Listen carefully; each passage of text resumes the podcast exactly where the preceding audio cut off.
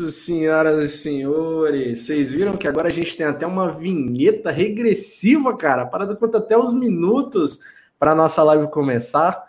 Quero desejar a todos uma boa noite, uma maravilhosa noite. Quero agradecer a todos que estão nos assistindo ou que vai começar a nos assistir, porque esse cast vai ficar gravado. Uh, bom, Sexta-feira, 8 horas da noite, pontualmente, mais um cast dos loucos de hoje.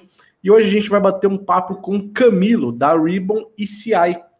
E no, e no bate-papo de hoje, a gente vai falar sobre o tema é analisando projetos DWDM, aprenda a comparar banana com banana. E o Camilo vai explicar já já para nós um pouco mais sobre isso, tá? Como já é de praxe, como já é de costume, eu já quero agradecer todo mundo que está aqui, ó, o Luiz Fernando, boa, boa noite, Luiz, da Descomplicando a Telecom, o Deide Lima, boa noite, Deide Lima, Nune, opa, estamos ansiosos, já começou, cara. O Valdomir Carvalho, boa noite. Adriano Vieira, boa noite, meu amigo. Lossastro Ferreira, boa noite. Boa noite para todo mundo que está nos mandando boa noite. O Camilo já está aqui esperando. Pessoal, antes da gente começar a nossa live, vocês sabem que é rapidinho, tá? É rápido, vocês sabem que o merchan aqui do Loucos é rápido, que eu preciso agradecer os nossos patrocinadores, né? Que é a CG3 Telecom e também a Max Print ISP. Então, deixa eu botar aqui as artes dos nossos queridos patrocinadores, começando com a, arte da Max Print ISP, né? É uma empresa do grupo Rio Branco que já está aí há 42 anos no mercado, tá? E tem algumas promoções, tá? Max Print ISP entrega em todo o Brasil, tá bom? E vamos lá. Cabo de fibra SU80, 12, 12 fibras, né? À vista, um metro, para retirada, 1,90, 1,95, né? Uh, ah, para entrega, 2,25, 12 vezes no PayPal ou em 36 vezes no finan financiamento Santander. Autossustentável de 3 mil metros. E CMS cheio de 18% uh, para o estado de Pernambuco, né? Retirada na filial em Jaboatão dos Guararapes. Tá? Também tem a SU80 de 6FO, tá? A 1,57 para retira ou a 166 para entrega.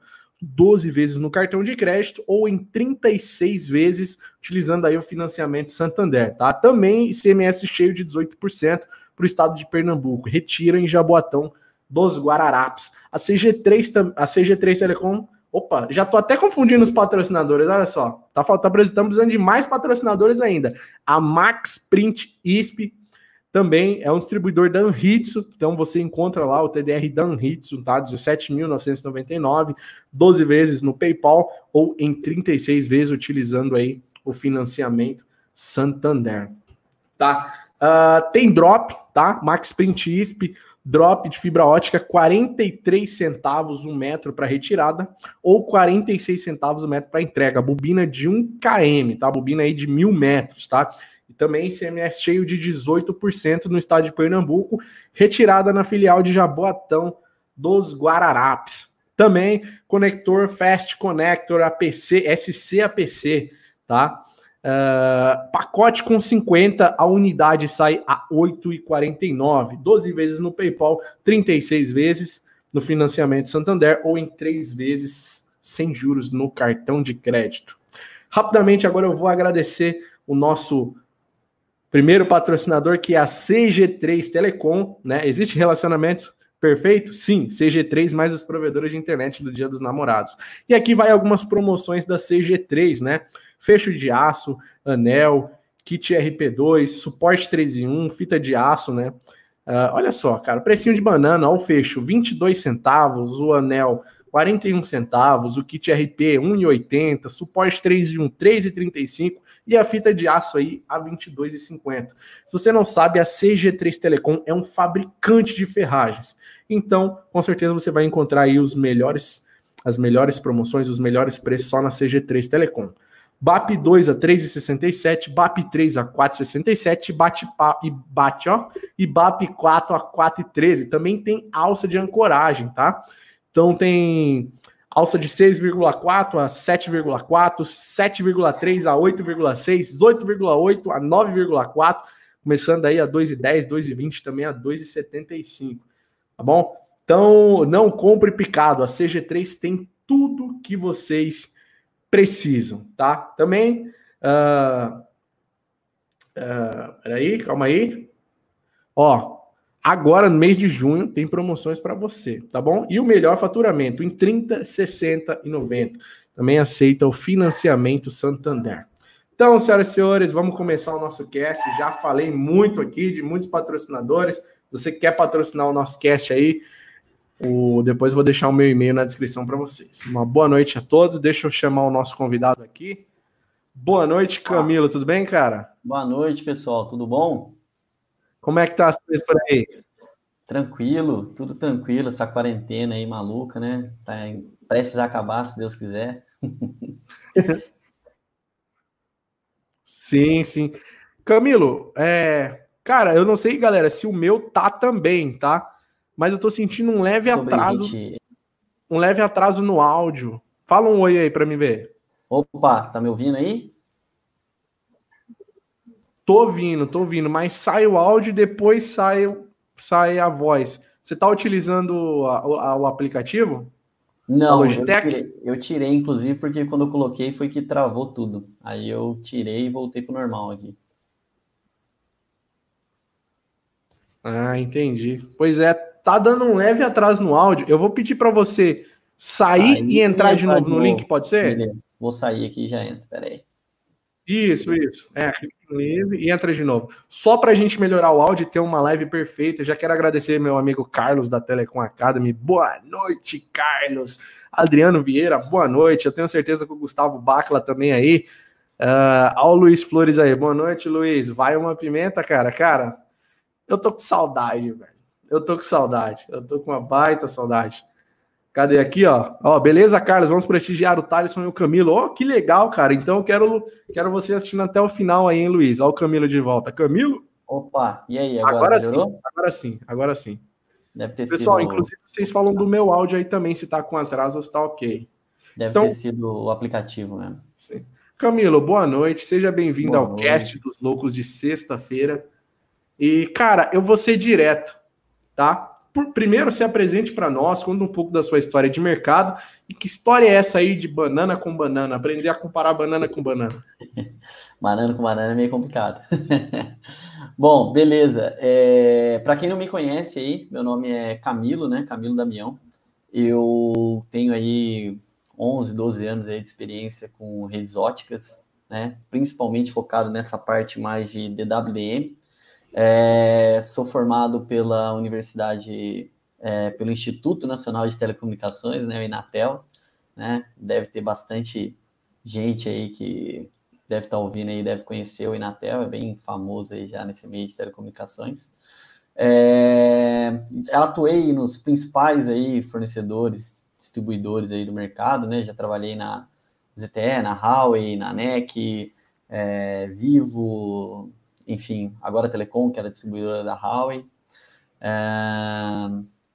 E hoje eu estou na Ribbon ECI, né, antiga ECI, agora é, com a fusão aí das duas empresas, né, a Ribbon ela é uma empresa aí mais focada nesse mercado de Media Gateway, Session Board Controller, uma parte mais de rede fixa, rede móvel, né, e aí houve uma fusão aí com a ECI e agora a gente tem aí uma nova empresa que é a Ribbon ECI, e eu sou responsável pela parte técnica aqui, né, engenheiro de vendas, para esse mercado de SPs é, focado nessa parte de ótico, né, de é, produtos óticos, produtos de transmissão ótica. Legal, cara. É, bom, você sabe que tem uma galera boa nos assistindo aí que também entende do assunto, né? Uma é o Luiz Flores. Né, Opa, né, Parks, Luiz, tranquilo? Né? Inclusive foi para a Índia junto. Um grande abraço para pro Luiz. Saudades, cara, de viajar para a Índia de novo. Iria, iria. Uhum. Ele até brincou aí. Tá com saudade da pimenta? Tô, cara. Tô com saudade. A água tinha pimenta. E também o nosso amigo Carlos da Telecom Academy aí. Também é bem Boa experiente com WDM, inclusive tem até o curso dele. Inclusive, pessoal, eu quero que vocês encham o chat de perguntas, né? É, sobre os DWDMs da Ribbon CI, sobre tudo que o Camilo vai apresentar para nós aqui hoje. Então, Camilo, eu não quero muito tomar o seu tempo, cara, mas eu gostaria que você já começasse apresentando para nós que história é essa aí? Vamos aprender a analisar, então, esses projetos e aprender a comparar banana com banana? Sim. Bom, primeiramente, né, antes de começar ali no, no arquivinho que eu preparei aqui para a gente discutir, é... eu preparei isso baseado no que a gente enfrenta aqui no dia a dia, né? Todas as perguntas, todas as dificuldades, tudo que a gente tenta passar sempre para o é, provedor, né, que está cotando é, esse tipo de projeto, né? É, a gente, eu, eu, tentei condensar isso em todas as etapas que a gente passa durante um, uma cotação e durante um projeto de DWM, para o cara ter noção que muitas vezes é, é, é, difícil você fazer uma cotação e você analisar projetos de uma tecnologia ou é, num cenário que você não tem domínio, né? Então, uma coisa que é extremamente importante para o é, provedor de internet, para o cara que está começando a trabalhar com DWM, com transmissão, é investir primeiramente, na minha opinião, em conhecimento. Antes de tudo, o cara precisa entender minimamente com o que, que ele está lidando, como é que isso funciona, né? Porque os provedores, é, infelizmente, eles têm é, uma cultura, né? De achar que DWM é igual um switch, é igual um GPON, né? É caixa, né? Então, você pode pegar um equipamento da WM, tirar daqui, levar para lá e vai continuar funcionando, e não é bem assim, né? É, então, a gente sempre tenta orientar o pessoal a se instruir mais, porque é difícil, quando você não tem um mínimo de conhecimento para poder analisar o que os fabricantes estão te oferecendo, você não sabe dizer se o fabricante A ou o fabricante B está te falando é, é 100% verdade ou não, porque no final das contas, é, todo fabricante vai tentar puxar a sardinha para o lado dele e nem sempre o fabricante está ali para defender os interesses do provedor, ele está ali para defender os interesses dele. E o cara ele vai ter que ir por algum critério ali para fazer essa decisão, né? Seja empatia com o fabricante, com o vendedor, né? Se ele não tem conhecimento técnico, ele vai ficar meio que na mão e à mercê de uma de um bom discurso de venda, é, enfim, e nem sempre é ele vai tomar a melhor decisão embasado em coisas exatas, né, em coisas técnicas, né? Então o cara precisa ter pelo menos um mínimo conhecimento ali dentro de casa para ele poder fazer é, essa análise. E além disso, né, outra coisa é que é raro, né, a gente ter profissionais que realmente entendam de DWM, infelizmente é uma coisa que ainda não é muito bem disseminada.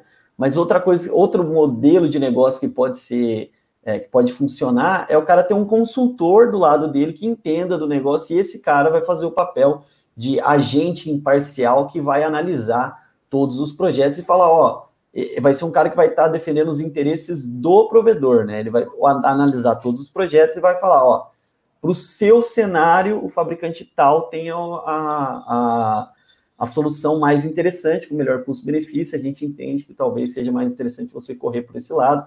Tecnicamente assim, comercialmente talvez seja um outro, enfim. É um cara que vai estar ali para fazer esse, esse tipo de serviço, né, de auxiliar e mentorar, né, o provedor, caso ele não tenha esse conhecimento dentro de casa.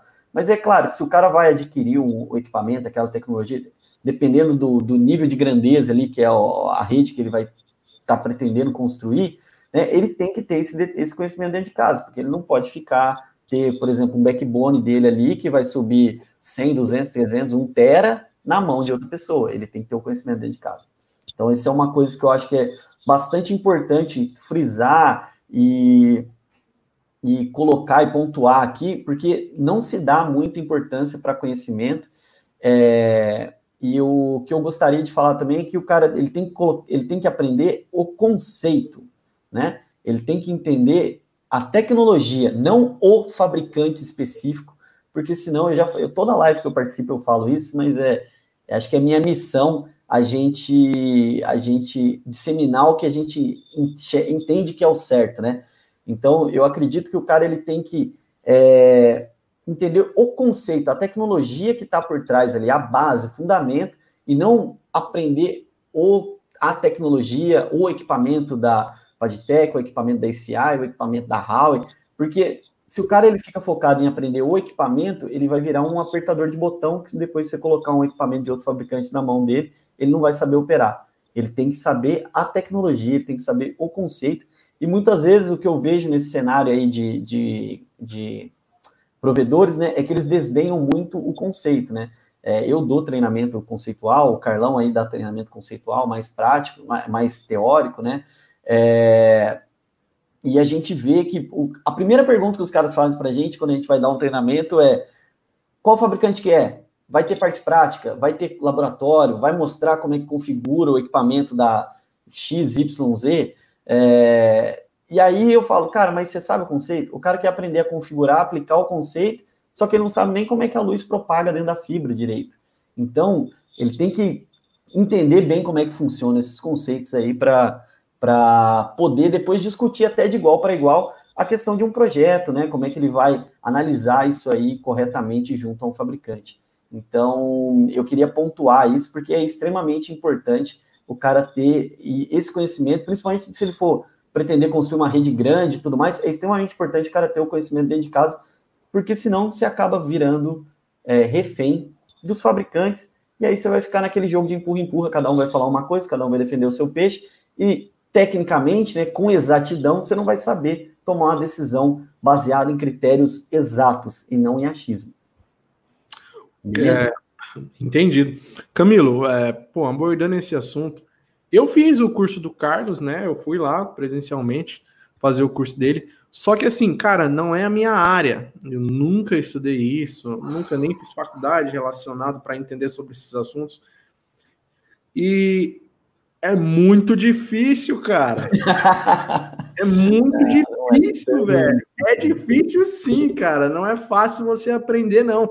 Mas eu entendi um pouquinho do conceito, tem muito cálculo, tem muita coisa, tem muito conteúdo para se aprender nisso. Eu até acompanhei a instalação de DWDM, né, com o nosso amigo Luiz, para uhum. ver, né, como que era isso. E cara, é, pô, é difícil, cara, é difícil. Dá um conselho então para esse provedor de internet, né? Ah, vamos dizer assim, não ser enrolado a língua popular brasileira, não ser enrolado na mão de nenhum consultor ou na mão de nenhuma empresa, pelo menos de um básico assim que ele possa, sabe? Eu acho assim, é, infelizmente, nessa parte de DWDM, a gente tem pouco material, e isso é uma coisa que é triste, e é até uma coisa que é, eu tento fazer aqui para mim, né? É, ajudar o pessoal nesse sentido, né? Eu também dou treinamentos, assim como o Carlos, né? É, porque realmente a gente vê que é difícil, né? Eu tenho até criei um Instagram lá para mim, para eu para eu divulgar, eu respondo, coloco as caixinhas lá para ir respondendo a pergunta. Como que é o nome do Instagram? Já fala aí para o é, pessoal seguir. Engie Camilo Damião. Engie Camilo Damião, tudo junto. Engie, de engenheiro, né? ENG. Ah, tá. Camilo ah. Damião, tudo junto. Arroba Engie Camilo Damião. Ok, deixa eu, deixa eu botar na tela aqui, vamos ver se é isso. Joguei aqui no chat para o pessoal também. Vê se é isso, ó. Engie Camilo Damião. É isso aí, isso aí, isso aí. Então tá aí, pessoal. Instagram do nosso amigo Camilo. Vamos seguir lá também. Porque eu vejo que, cara, os caras que, por exemplo, é, vêm vem, com, vem cotar aqui comigo, né? É, eu sempre tento dar tipo uma consultoria, pegar na mão do cara, explicar, é, mostrar para ele que às vezes ele não está tomando a melhor decisão, e, enfim. Né? É claro que a gente tem que puxar um pouco a sardinha, às vezes, para o nosso lado, né? Porque a minha função aqui dentro da empresa é vender o meu equipamento. Mas claro. não adianta nada também eu vender o equipamento e falar uma coisa para o cara que às vezes não é verdade, né? Falar para o cara que, ah, ele, se ele tomar uma decisão, por exemplo, se porventura ele escolher um outro fabricante, ele vai fazer uma péssima decisão, e às vezes não está fazendo, né?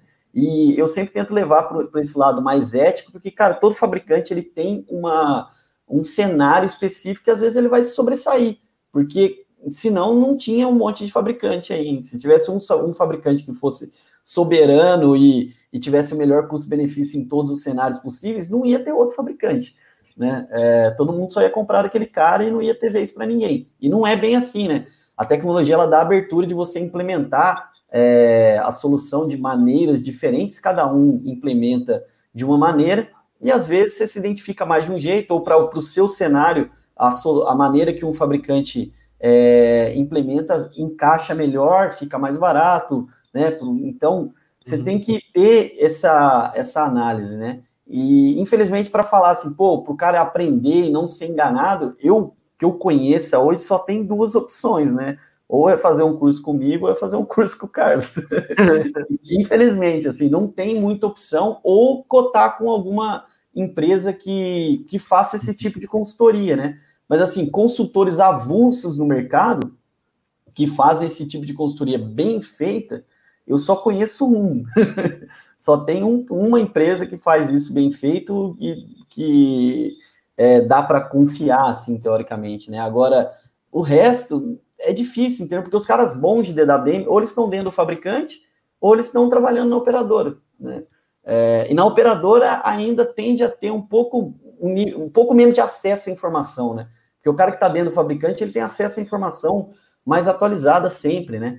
É, o cara, ele tem um... é, ele tem acesso, às vezes, direto ao R&D, ao que está sendo desenvolvido, ele está na ponta ali do, do desenvolvimento, né? Então, esse cara, ele sempre tem mais acesso a conhecimento e informação do que, por exemplo, o cara que está na operadora. E aí, os caras bons de DWDM, a grande maioria, ou está dentro de um fabricante, ou está dentro da operadora. E aí, como isso agora está começando a disseminar para o mercado de ISP, é... fica um pouco difícil mesmo para o pessoal saber aonde buscar informação, né? É uma, é uma coisa um pouco complicada, porque até em inglês mesmo, se você for procurar, você acha pouco conteúdo, né? E para o cara que é iniciante, então, menos ainda porque se acha muito conteúdo que é muito acadêmico, com muito cálculo, se acha às vezes artigo, livro, que, pô, o cara mostra lá como é que faz o cálculo lá, os cálculos diferenciais, derivada, integral, para chegar no porquê que uh, o efeito não linear acontece daquele jeito e tudo mais. E o material, por exemplo, do fabricante, que ele é um pouco mais condensado, um pouco mais prático, aí só tem acesso quem tem o contato com o fabricante. Né? O fabricante ele não divulga isso assim uh, amplamente, que até porque é propriedade intelectual e tudo mais, então você não tem muito acesso a isso. Então acaba ficando meio difícil mesmo, a gente tem poucas opções. Né? Mas eu acho assim, o que o cara tem que fazer, que agora que a gente tem esse movimento acontecendo, né? Eu, o Carlos, a gente divulgando mais informação, né? Tem, é, acredito que devam existir outras pessoas que façam esse tipo de serviço, né? Mas que eu conheço, assim, que eu posso é, pontuar, né? Tem o pessoal lá da HubTree, que é o pessoal que faz consultoria, tem o, o Carlos, que é da Telecom Academy, que fala de, de também, de redes óticas, né, que acompanhar esse pessoal e entender um pouco mais, né, como que as coisas funcionam, né, é, porque cada projeto, não adianta nada você também entender a tecnologia, você sempre, se você não é especialista, né, eu, Carlos, a gente está há anos trabalhando com isso, todo santo dia, né, e cada projeto ele tem uma peculiaridade, cada projeto ele é diferente, DWDM não é uma receita de bolo, todo projeto é um projeto diferente do outro. Então, por mais que às vezes você entenda mais ou menos como funciona a tecnologia, às vezes para o seu cenário, você não vai ter 100% de ciência, você sempre vai meio que precisar de alguém, a não ser que você estude muito mesmo para para é, estude muito para já conseguir ser um cara que já é bem aprofundado na tecnologia, né?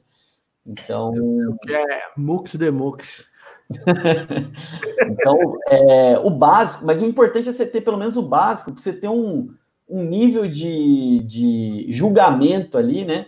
Para você, na hora que um fabricante falar uma coisa, você falar, não, esse cara, calma aí, pera lá, deixa eu analisar com mais calma, pegar outras opiniões para eu formar a minha opinião e ver se realmente isso aí faz sentido que o cara tá falando. Porque muitas vezes, né, é, não é às vezes nem má fé, mas às vezes tem um distribuidor na ponta que também não conhece tão bem do equipamento, e aí ele tem um discurso meio formado que não é 100% certo, mas ele está acostumado a fazer aquele discurso, ele vende aquele peixe para o cara, aí o cara que compra também não tem o conhecimento, aí chega na hora, às vezes ele quer fazer outra coisa, ele vai fazer, não faz muito bem o que o cara vendeu, e aí fica aquele angu de garoto se queria te interromper, a gente não tá falando tipo assim, pô, um roteador, né? Pô, o cliente comprou esse roteador errado aqui, vai devolver.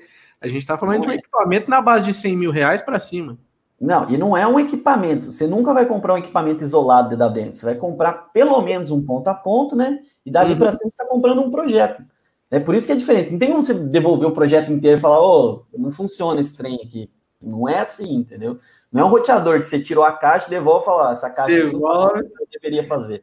Acredito que por muitas das vezes o WDM nem, não vem nem do Brasil, né, cara? Você compra, ele tá, ele vai chegar ainda para você é feito esse pedido, tem uns Exato. dias ainda, tudo certinho. E né? por ser customizado, né? Por ser cada projeto é um projeto, nem todas as peças, né? Os componentes do DWDM, a gente tem é, a pronta entrega, eles são fabricados conforme o pedido chega. Né? Tem peças comuns que às vezes a gente tem lá em estoque, mas tem peças que elas são fabricadas conforme o projeto específico. Então tem o lead time de fabricação, o tempo de importação, tem tudo isso envolvido. Então, isso também está na apresentação que eu, que eu. Apresentação, né? No que é. eu deixei aqui para a gente, a gente discutir sobre, que é a parte logística também, né? Muitas vezes o cara ele está negociando um projeto, pensando, pô, eu já estou comprando esse projeto porque eu já vendi um, uma banda, teoricamente, para um cara, o contrato tá para começar daqui X meses, mas o meu equipamento não chegou ainda. E aí? Tem que ter um planejamento bem feito, entendeu? Senão o cara promete uma coisa para um cliente, não chegou o projeto ainda e acaba se embananando. Então tem que tomar cuidado, né? O nosso Sim, amigo aí. O Sastro Ferreira até perguntou, né?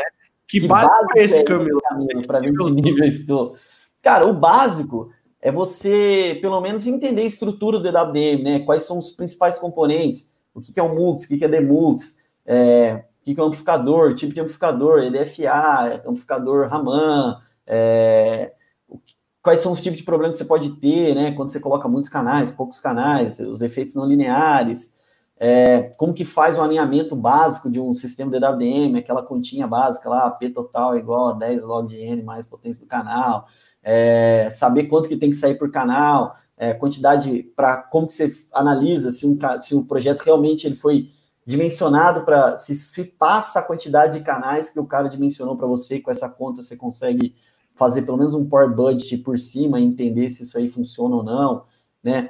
Saber alinhar o sistema, porque muitas vezes o cara recebe, o, fabricante foi lá, deu para o cara o sistema alinhado, lindo, maravilhoso, ele vai expandir um canal depois, ele não sabe alinhar o sistema, ele faz do jeito que ele quer, desalinha tudo, às vezes tem 10 canal rodando, ele derruba os 10 porque ele fez merda na hora de, de expandir um canal.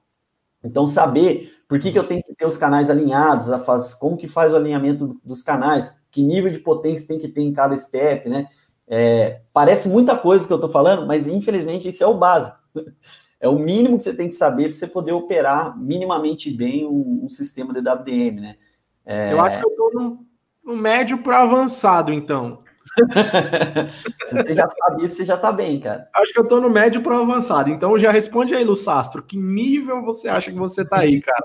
O, o nosso amigo Carlos até perguntou, Camilo, você presta consultoria também, cara? Cara, aqui pela ICI, né, eu sou, eu, se o cara vier contar um, um projeto comigo, eu dou uma consultoria para ele como se eu estivesse cobrando por ela, porque hum. É, é, o meu perfil, eu vou explicar pro cara, vou entender, vou fazer tudo, né, mas assim, o cara às vezes ele pode pegar e falar, não, o Camilo tá vendendo o, o peixe dele porque ele trabalha na, na ICI, né? Então, sempre vai ter um conflito de interesse enquanto eu for funcionário da ICI. Né? Quem eu conheço que presta esse tipo de consultoria é o pessoal da HubTree Telecom, que trabalharam comigo quando eu estava na ZTE e tudo mais, eles fundaram a empresa. E aí o pessoal lá. O seu peixe mesmo, cara. Se você tá na empresa, você tem que vender o seu peixe lá mesmo. Sim, claro, mas eu também não posso ser inquieto, né? E o cara virar para mim e falar: ah, tem esse outro projeto, tem não sei o quê. Eu tenho que virar e falar, pô, beleza, o fabricante tal, tá, atende os seus projetos, os seus requisitos aqui. Enfim, se o dele tiver mais barato, não tiver como eu dar mais desconto, chegar num ponto que não tem como, falar, cara, tá bom, então você tem que comprar dele, fazer o quê? É o que, é o que acontece, né? Sim. É, só que às vezes o cara pode também, eu falar que o meu tá mais barato, o meu tá melhor e tudo mais, é o cara virar e falar, pô, mas eu não confio no Camilo porque ele é. A opinião dele é imparcial, porque é, é parcial, né? Porque ele trabalha Sim, na. Trabalha na pode, por exemplo, contratar uma Hubtree da vida e falar, ó, analisa aqui esses projetos para mim e vê o que, que, que, que é o melhor para o meu caso, né? Ô Camilo, hoje agradecer a todo mundo, mais uma vez, todo mundo que está nos assistindo aí. Agradecer mais uma vez a presença do Camilo, que está aqui no nosso cast.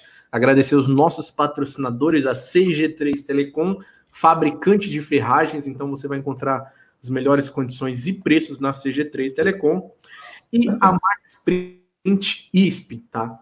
É, tudo que você precisar relacionado a provedor de internet, você encontra na Max Print ISP, roteador, cabo, drop, o OTDR, máquina de fusão. Os links dos nossos patrocinadores estão aqui na descrição do vídeo. E depois eu vou deixar o seu e-mail também, Camilo, aqui Beleza. na descrição do vídeo.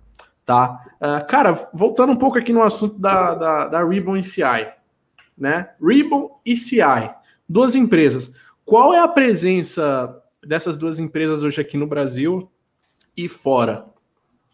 Cara, Porque... a Ribbon no Brasil, ela tem é, ela tem pouca presença até onde eu conheço, né? É, é tudo muito novo aqui para gente com relação a Ribbon, né? Portfólio e tudo mais, porque é bem diferente da nossa da nossa área de atuação, né? É mais fo focado para parte de é, é mais focado para a parte de é, parte fixa, telefonia, é, media gateway, então é um pouco distante assim do que a gente trabalha, e a junção das empresas justamente se deu por causa disso, né?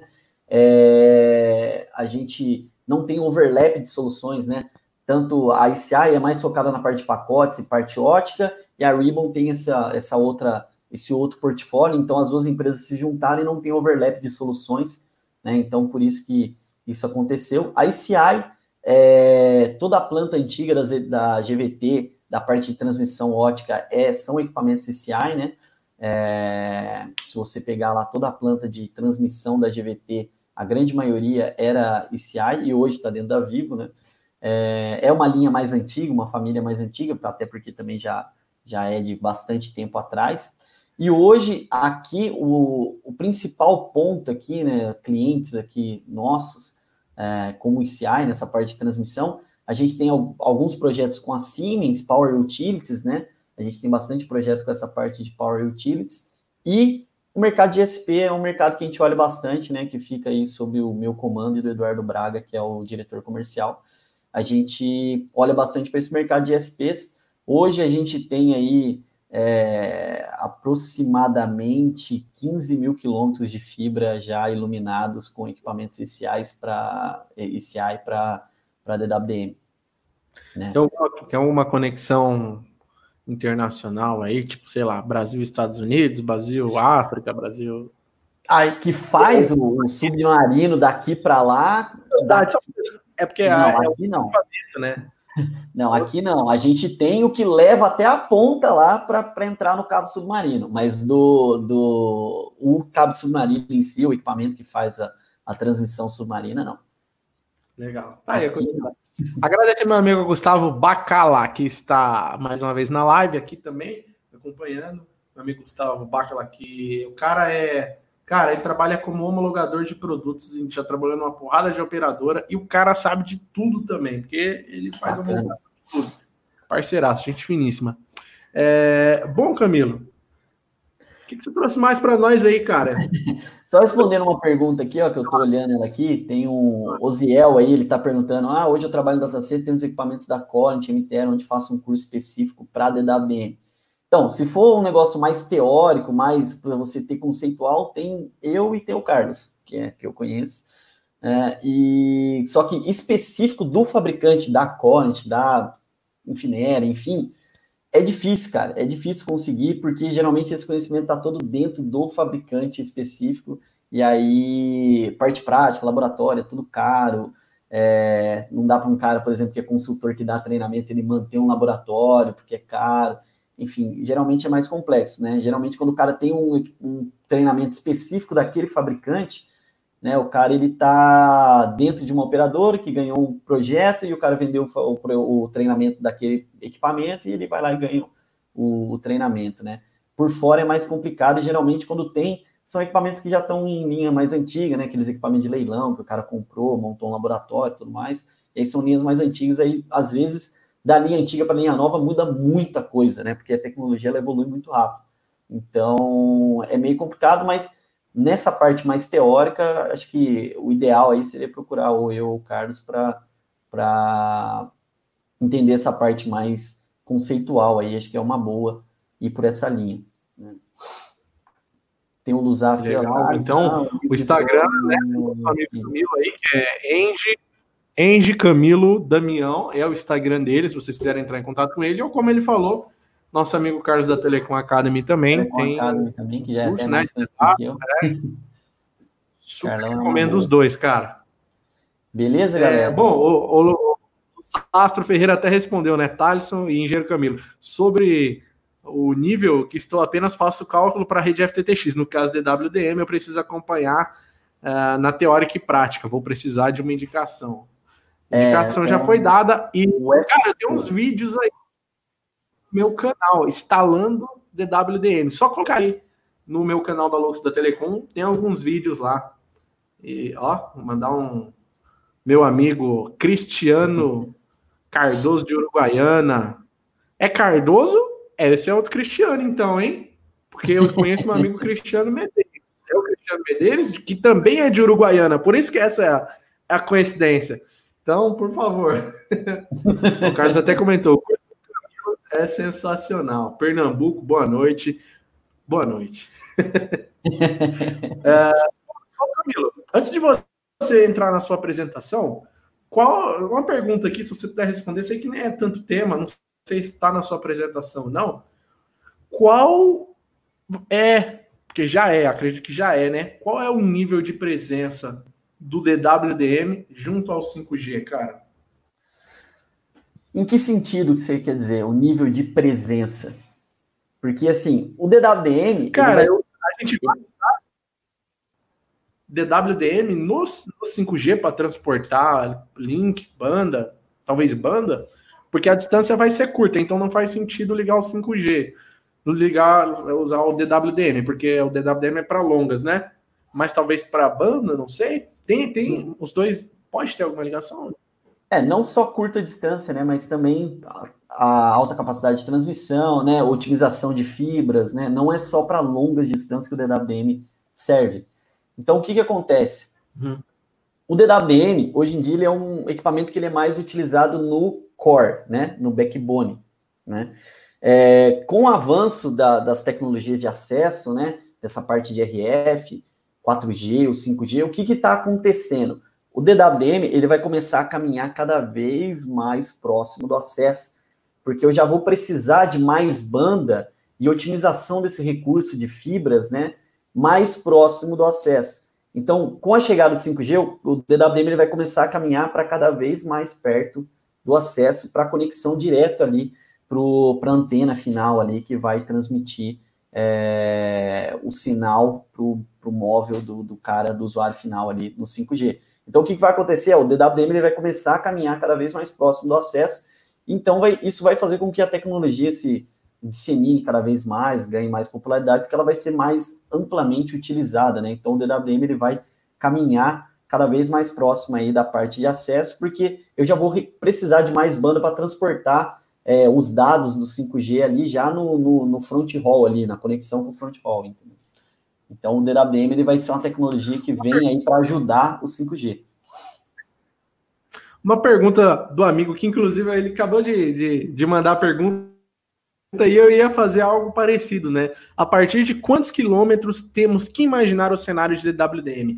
Em cima dessa pergunta, é, a partir de qual momento um provedor de internet precisa pensar em adquirir um DWDM? Ou necessita já contratar um DWDM? A partir de que cenário você acha assim que você já acha que já dá para o provedor adquirir um DWDM?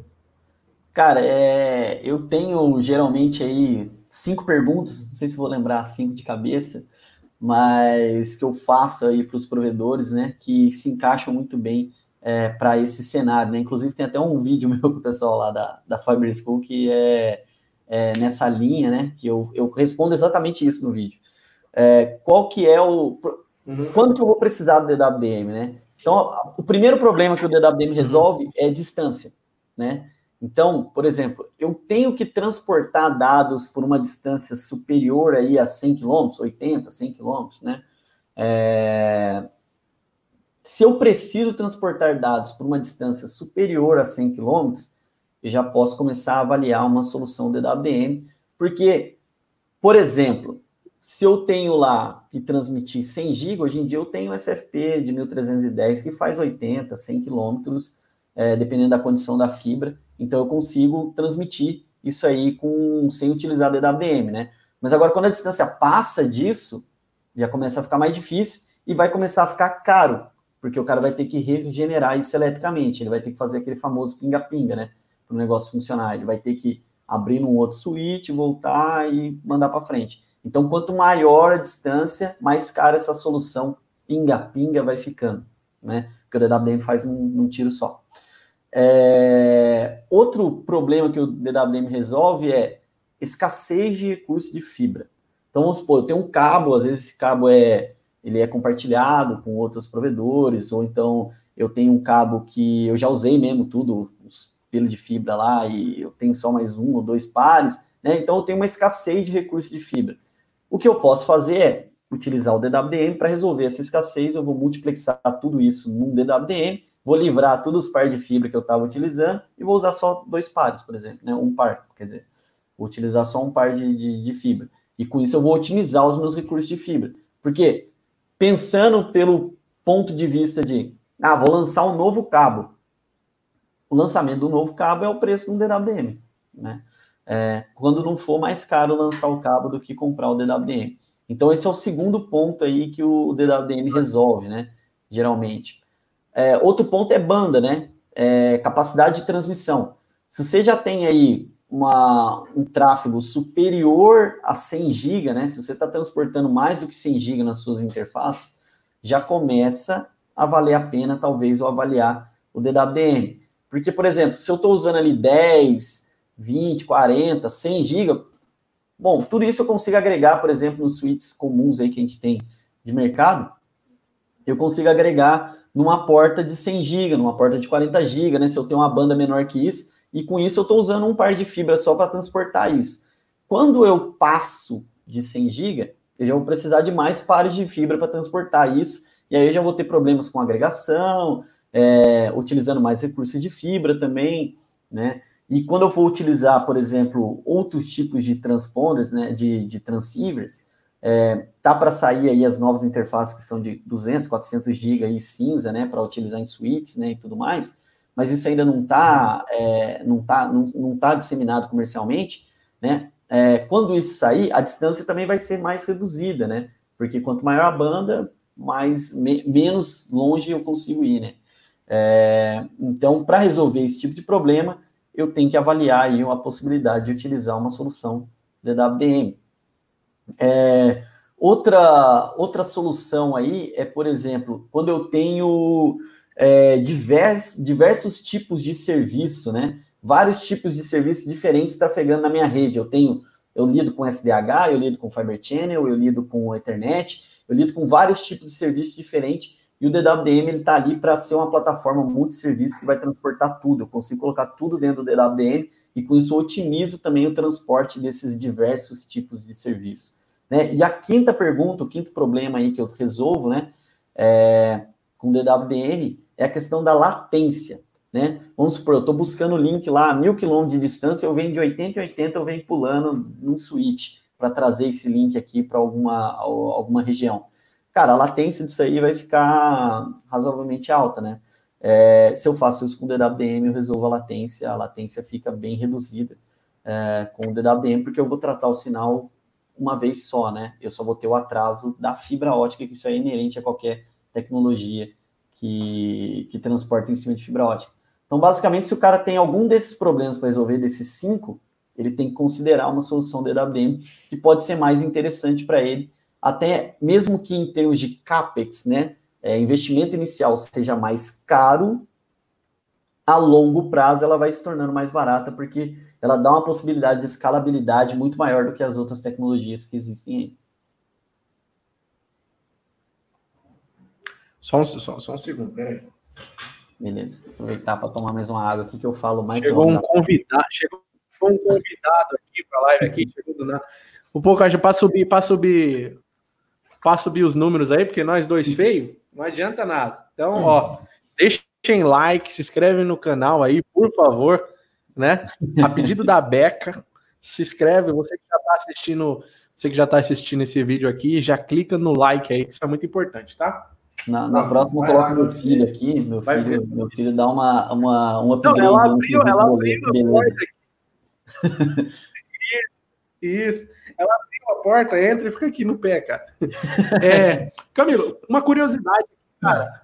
É, quantos, quantos quilômetros assim a gente consegue, ou você já conseguiu fazer com o DWDM? Você comentou o cenário aí de mil quilômetros?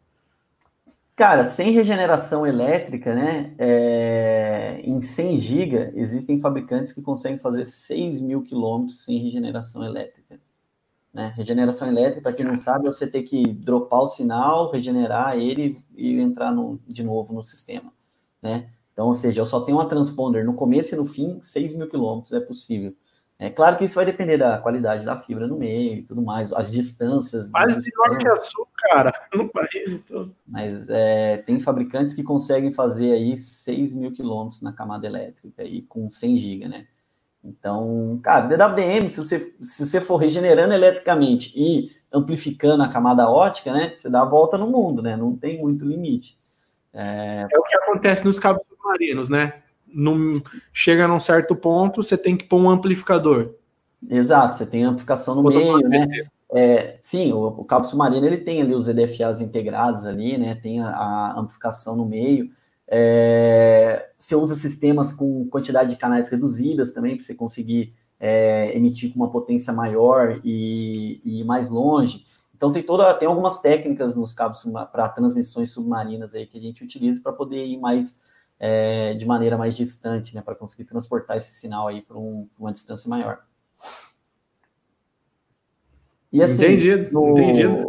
no terrestre, né, a gente também consegue utilizar, por exemplo, uhum. sistemas de amplificação mais, mais avançados, como é, Raman, Raman na transmissão, Raman na recepção, roupa, né, que é o Remote Pump Optical Amplification, né, que, que, você consegue fazer enlaces aí de 300 e poucos, 400 quilômetros sem, sem colocar nada no meio, só amplificando né, com roupa.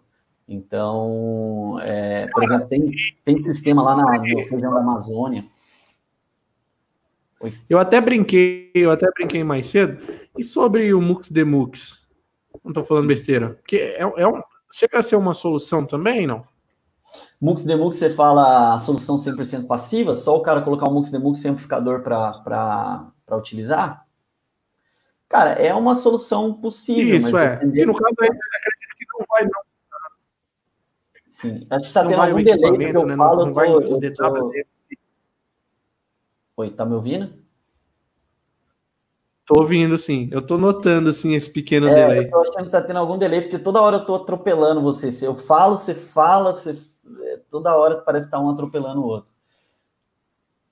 Tá tendo um pequeno delay, eu acho. Pra minha galera também. Não sei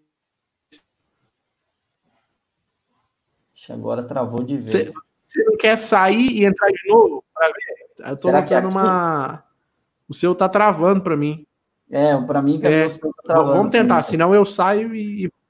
Ó, eu vou tentar sair entrar de novo, e aí você. E aí qualquer coisa a gente faz um ah, Tá bom. Eu te adiciono, pode ficar tranquilo.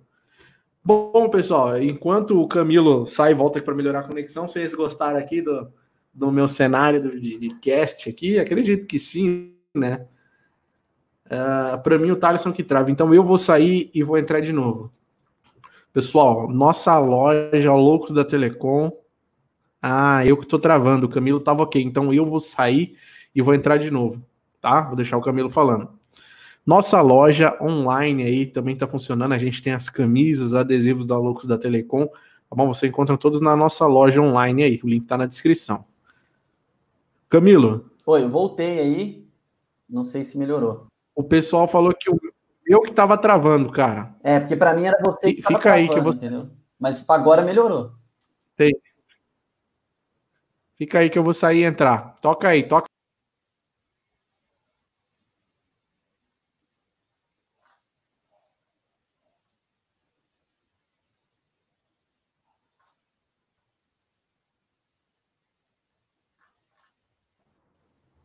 Voltei.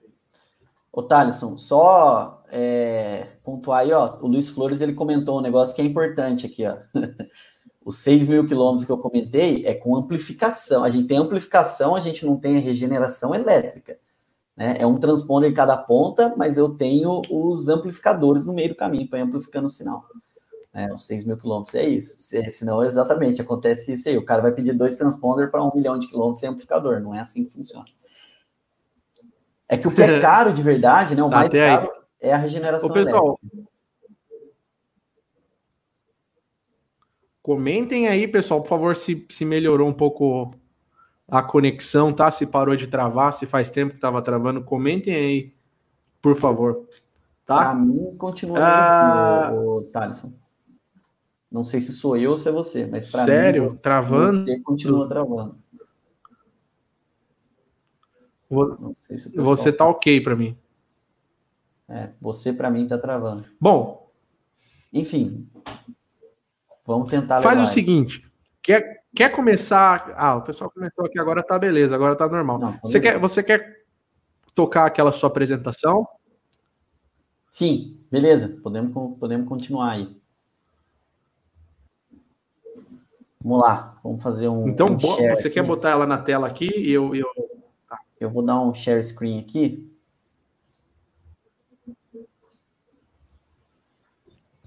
Daí eu vou, enquanto você vai fazendo a apresentação, eu vou tocar, eu vou melhorar minha conexão aqui.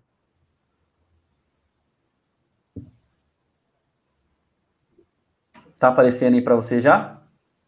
Ah, tá na tela já, tá na tela já. Beleza. Bom, eu, eu vou melhorar minha conexão aqui, vou te deixar aqui só um, só um segundinho enquanto você faz a apresentação, tá? Tranquilo, então.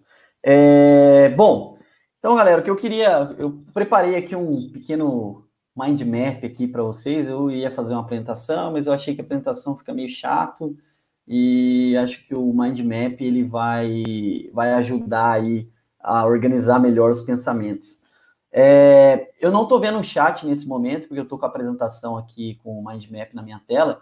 Então eu vou explicar, aí eu volto um pouquinho, dou uma olhada, ver se alguém fez alguma pergunta, e aí a gente vai nessa dinâmica. Bom, a primeira coisa que é o primordial para um ISP, para um cara que está, né, porque acho que o, o, foco aqui é falar mais para o ISP, que é o público mais carente né, nessa questão de conhecimento, e é uma tecnologia que está crescendo muito dentro dos provedores de internet, né? Então, é importante dizer para esse cara que, sim, você precisa se profissionalizar, você precisa ser profissional no seu negócio, você precisa entender melhor como as coisas funcionam tecnicamente, mas não só tecnicamente porque o cara que vai comprar, que vai planejar, ele é um gestor, então ele tem que aliar o conhecimento técnico à parte comercial. Então ele tem que ter um planejamento, não só técnico, mas da empresa dele como um todo, né? Porque muitas vezes o cara ele quer comprar o DWM porque o vizinho dele comprou e ele achou bonito e ele acha que o vizinho dele está tendo mais cliente ou ganhando mais dinheiro porque comprou o DWM e não é bem por aí. Então, né? Eu vou aumentar aqui para vocês enxergarem melhor. Então, aqui a primeira etapa importante aqui é planejamento. Então, você tem que ter em mente, a hora que você vai construir uma rede de DWM, qual é o meu objetivo com essa rede? Aonde eu quero chegar? Para onde, da onde para onde eu vou transportar esses dados? Qual é a minha matriz de tráfego, né? Da onde para onde eu vou transportar esses dados? Aonde eu vou abrir esses canais? É, quais são, qual é a taxa desses canais que eu vou transportar, qual é o tipo de serviço que eu vou transportar. É, eu vou querer ter flexibilidade de transportar esses canais para outras para outros sites, eu vou querer expandir essa rede, não vou, vou ter essa possibilidade no futuro, não vou, não vejo isso acontecendo. Enfim, eu tenho que ter bem claro na minha mente o que, que eu quero, aonde eu quero chegar com essa rede, qual é o objetivo. Porque assim, o projeto DWM, às vezes ele é um pouco engessado depois que ele é implementado. Então, se você deu uma matriz de tráfego X para o fabricante, ele vai desenhar de uma maneira que aquela matriz de tráfego, para atender aquela matriz de tráfego. Então, por exemplo, se você vai desenhar do ponto, você vai, você tem um, um projeto que é A, B, C, D, e você dropa em todos os, em todos os sites, né? Você, sua matriz de tráfego é serviço do, do, do ponto A para o ponto B, do ponto B para o ponto C, do ponto C, ponto, seu serviço é assim, o fabricante aí vai desenhar desse jeito para você. Não são todos os fabricantes que vão ser legais ou que têm a capacidade de talvez projetar a sua rede de forma que você consiga passar um, um canal do, da ponta A para a ponta Z, né? de bom grado, sem você pedir, porque isso vai de, pode gerar impacto na parte de custo do projeto, o projeto ficar mais caro, e aí não ficar competitivo perante a, aos concorrentes, né? É, e aí depois lá na frente você quer mudar isso, você quer, ah, agora eu comprei a minha rede para fazer canal se, se, é, serviço do A para o B, do B para o C, do C para o D, só que hoje, depois de alguns meses aí que eu comprei a minha rede, ah, agora eu quero fazer um canal do A para o Z. Você não vai conseguir. E para você conseguir, você vai ter que ficar fazendo é, essa regeneração elétrica, que é cara. Se você tivesse pensado isso lá no começo, talvez você tivesse gastado 10% a mais no projeto total e na expansão você não ia gastar, você ia gastar nada. Com o projeto você gastou 10% a menos no começo, é, agora para fazer um canal de, de A para Z, você está gastando aí 50%, 60% a mais, às vezes até mais do que isso, né? Então, dependendo da quantidade de canais que você tiver que passar depois de A para Z, o projeto passa a ser muito mais caro. Então, é por isso que é importante planejar. Você tem que ter em mente qual é o seu objetivo com a sua rede e o que, que ela tem que fazer hoje e no futuro. Né? Quais são as possibilidades que essa rede vai te trazer. Então, você tem que ter um plano de expansão. Né? Eu estou fazendo de A para C hoje, né? A, B, C. Né? Mas no futuro, eu quero ter a possibilidade de interligar isso aqui com D, E, F, G. Né? Eu tenho mais rede para frente já. Né? Eu estou fazendo só esse primeiro pedaço, que é a minha necessidade inicial. Mas depois eu posso expandir isso. Né? Não é melhor, às vezes, eu gastar um pouquinho mais no começo para já deixar isso é, preparado para quando eu for esticar um canal para uma distância mais longa? Ou eu vou ter que depois ficar encarecendo camada elétrica, a hora que eu for comprar a segunda parte do projeto, eu vou ter que interromper todos os serviços da fase 1 para fazer adequações na camada ótica e, e gastar de novo nesse primeiro, nesse primeiro ponto que já tinha sido implementado, né? Vale a pena, será? Então você tem que ter um plano de expansão em mente, né? Para quem não entende aí é, o que é camada ótica, camada ótica basicamente é a parte de multiplexação e amplificação do sinal, né? A gente chama de camada ótica o que é MUX, demux, amplificação, né? A parte que é puramente ótica, que eu estou tratando a nível ótico o sinal, e camada elétrica, os transponders, né? É, basicamente, os transponders são a camada elétrica. Bom, é, possibilidades estratégicas. Que benefício, o que, que esse projeto vai trazer para mim? Eu tenho possibilidade de vender banda para outros clientes, né? Eu tenho um monte de ISP aqui que é cliente meu que vai usar essa banda minha. É, eu tenho a possibilidade de oferecer um lambda aqui e ganhar um lambda lá do meu concorrente ou do meu amigo, parceiro, né, para eu poder expandir a minha rede para uma outra região. É, enfim, o que, que isso vai trazer para mim estrategicamente? Vale a pena? Vou mensurar isso para o meu projeto, né? Economia, pô, tô pagando transporte hoje para, sei lá, para alguém aí, é, e tô gastando, sei lá, cinco reais o mega estou consumindo 100 mega do cara, estou gastando 500 mil reais por mês aí num projeto, é, com, com transporte, por exemplo. Pô, se eu construir minha rede própria, minha, minha rede própria de DWM, o que, que isso vai trazer de economia para mim? Eu vou poder deixar de, de pagar esse transporte? Ou eu vou poder negociar um transporte mais barato para ficar só de backup? É, eu vou poder trocar transporte com outro cara e aí eu tenho uma rota backup em cima de uma outra rede né? E a rota backup desse cara fica em cima da minha rede, a gente troca lambda para ter rotas backups, né? Com outro, um outro player que tem ali na minha região, isso vai diminuir o meu custo de, de, de transporte e ainda me gerar uma possibilidade de ter uma rede pro, protegida que vai melhorar a, o meu uptime do meu sistema, né? É, a estabilidade do meu sistema, e isso vai melhorar a, a percepção de estabilidade para o meu cliente final. Então, isso vai melhorar a minha marca, vai melhorar o engajamento, né? É, por exemplo, comprando isso, o que, que isso vai trazer de valoração para o meu ISP? Eu vou ser um cara que agora eu passo de patamar, né? Eu não tenho mais um, um ISP que está só ali na, fazendo um acesso, né? A última milha do, do, do serviço para o usuário final. Agora eu tenho a possibilidade de transportar isso para outras regiões, eu tenho a possibilidade de buscar esse link mais perto da fonte, né? Então, pagar mais barato num link, na minha região o link é negociado, sei lá, tô lá na região inóspita lá, o link é negociado a 30 reais o mega. Eu construí uma rede que eu vou buscar onde o link é 2, 3, né? Ou tanto de economia que isso vai trazer para mim. Então, eu tenho que ter esse, esse objetivo bem claro e essa, uh, essa, esse plano de negócios, né, é, em volta de um projeto de DWDM.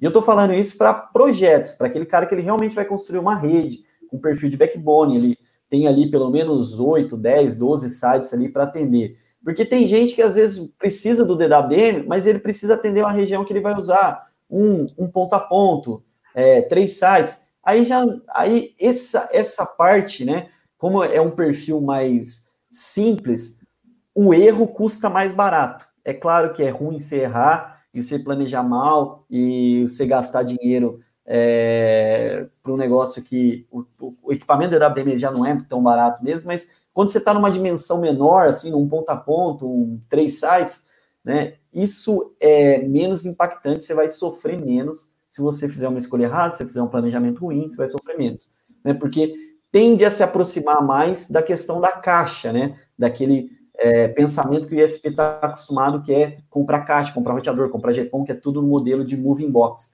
Agora, quando você está comprando um projeto mesmo de DWM, você já tem aí 10, 12, 15 sites, vai percorrer uma distância de 800, mil quilômetros com, com essa rede, aí sim, porque aí um planejamento errado, um problema, né, um, um, uma decisão errada, uma escolha errada, aí sim vai inviabilizar o seu projeto, vai custar bastante caro no seu bolso e pode gerar aí prejuízos é, inimagináveis, né? Porque você pode sofrer bastante com isso aí, porque não só na questão de dinheiro, né? Porque tem as coisas que são fácil, fáceis de mensurar. Quanto custou o projeto, quanto você perdeu dinheiro naquilo. Mas tem as coisas que não são fáceis de, de mensurar. Por exemplo, os contratos que você perdeu em detrimento do problema com essa rede, é, os, contratos, os contratos que você deixou de ganhar em detrimento dos problemas dessa rede, é, o churn de clientes da sua rede, né? Porque você começou a ter muita instabilidade, caía a sua rota, caía seu backbone inteiro,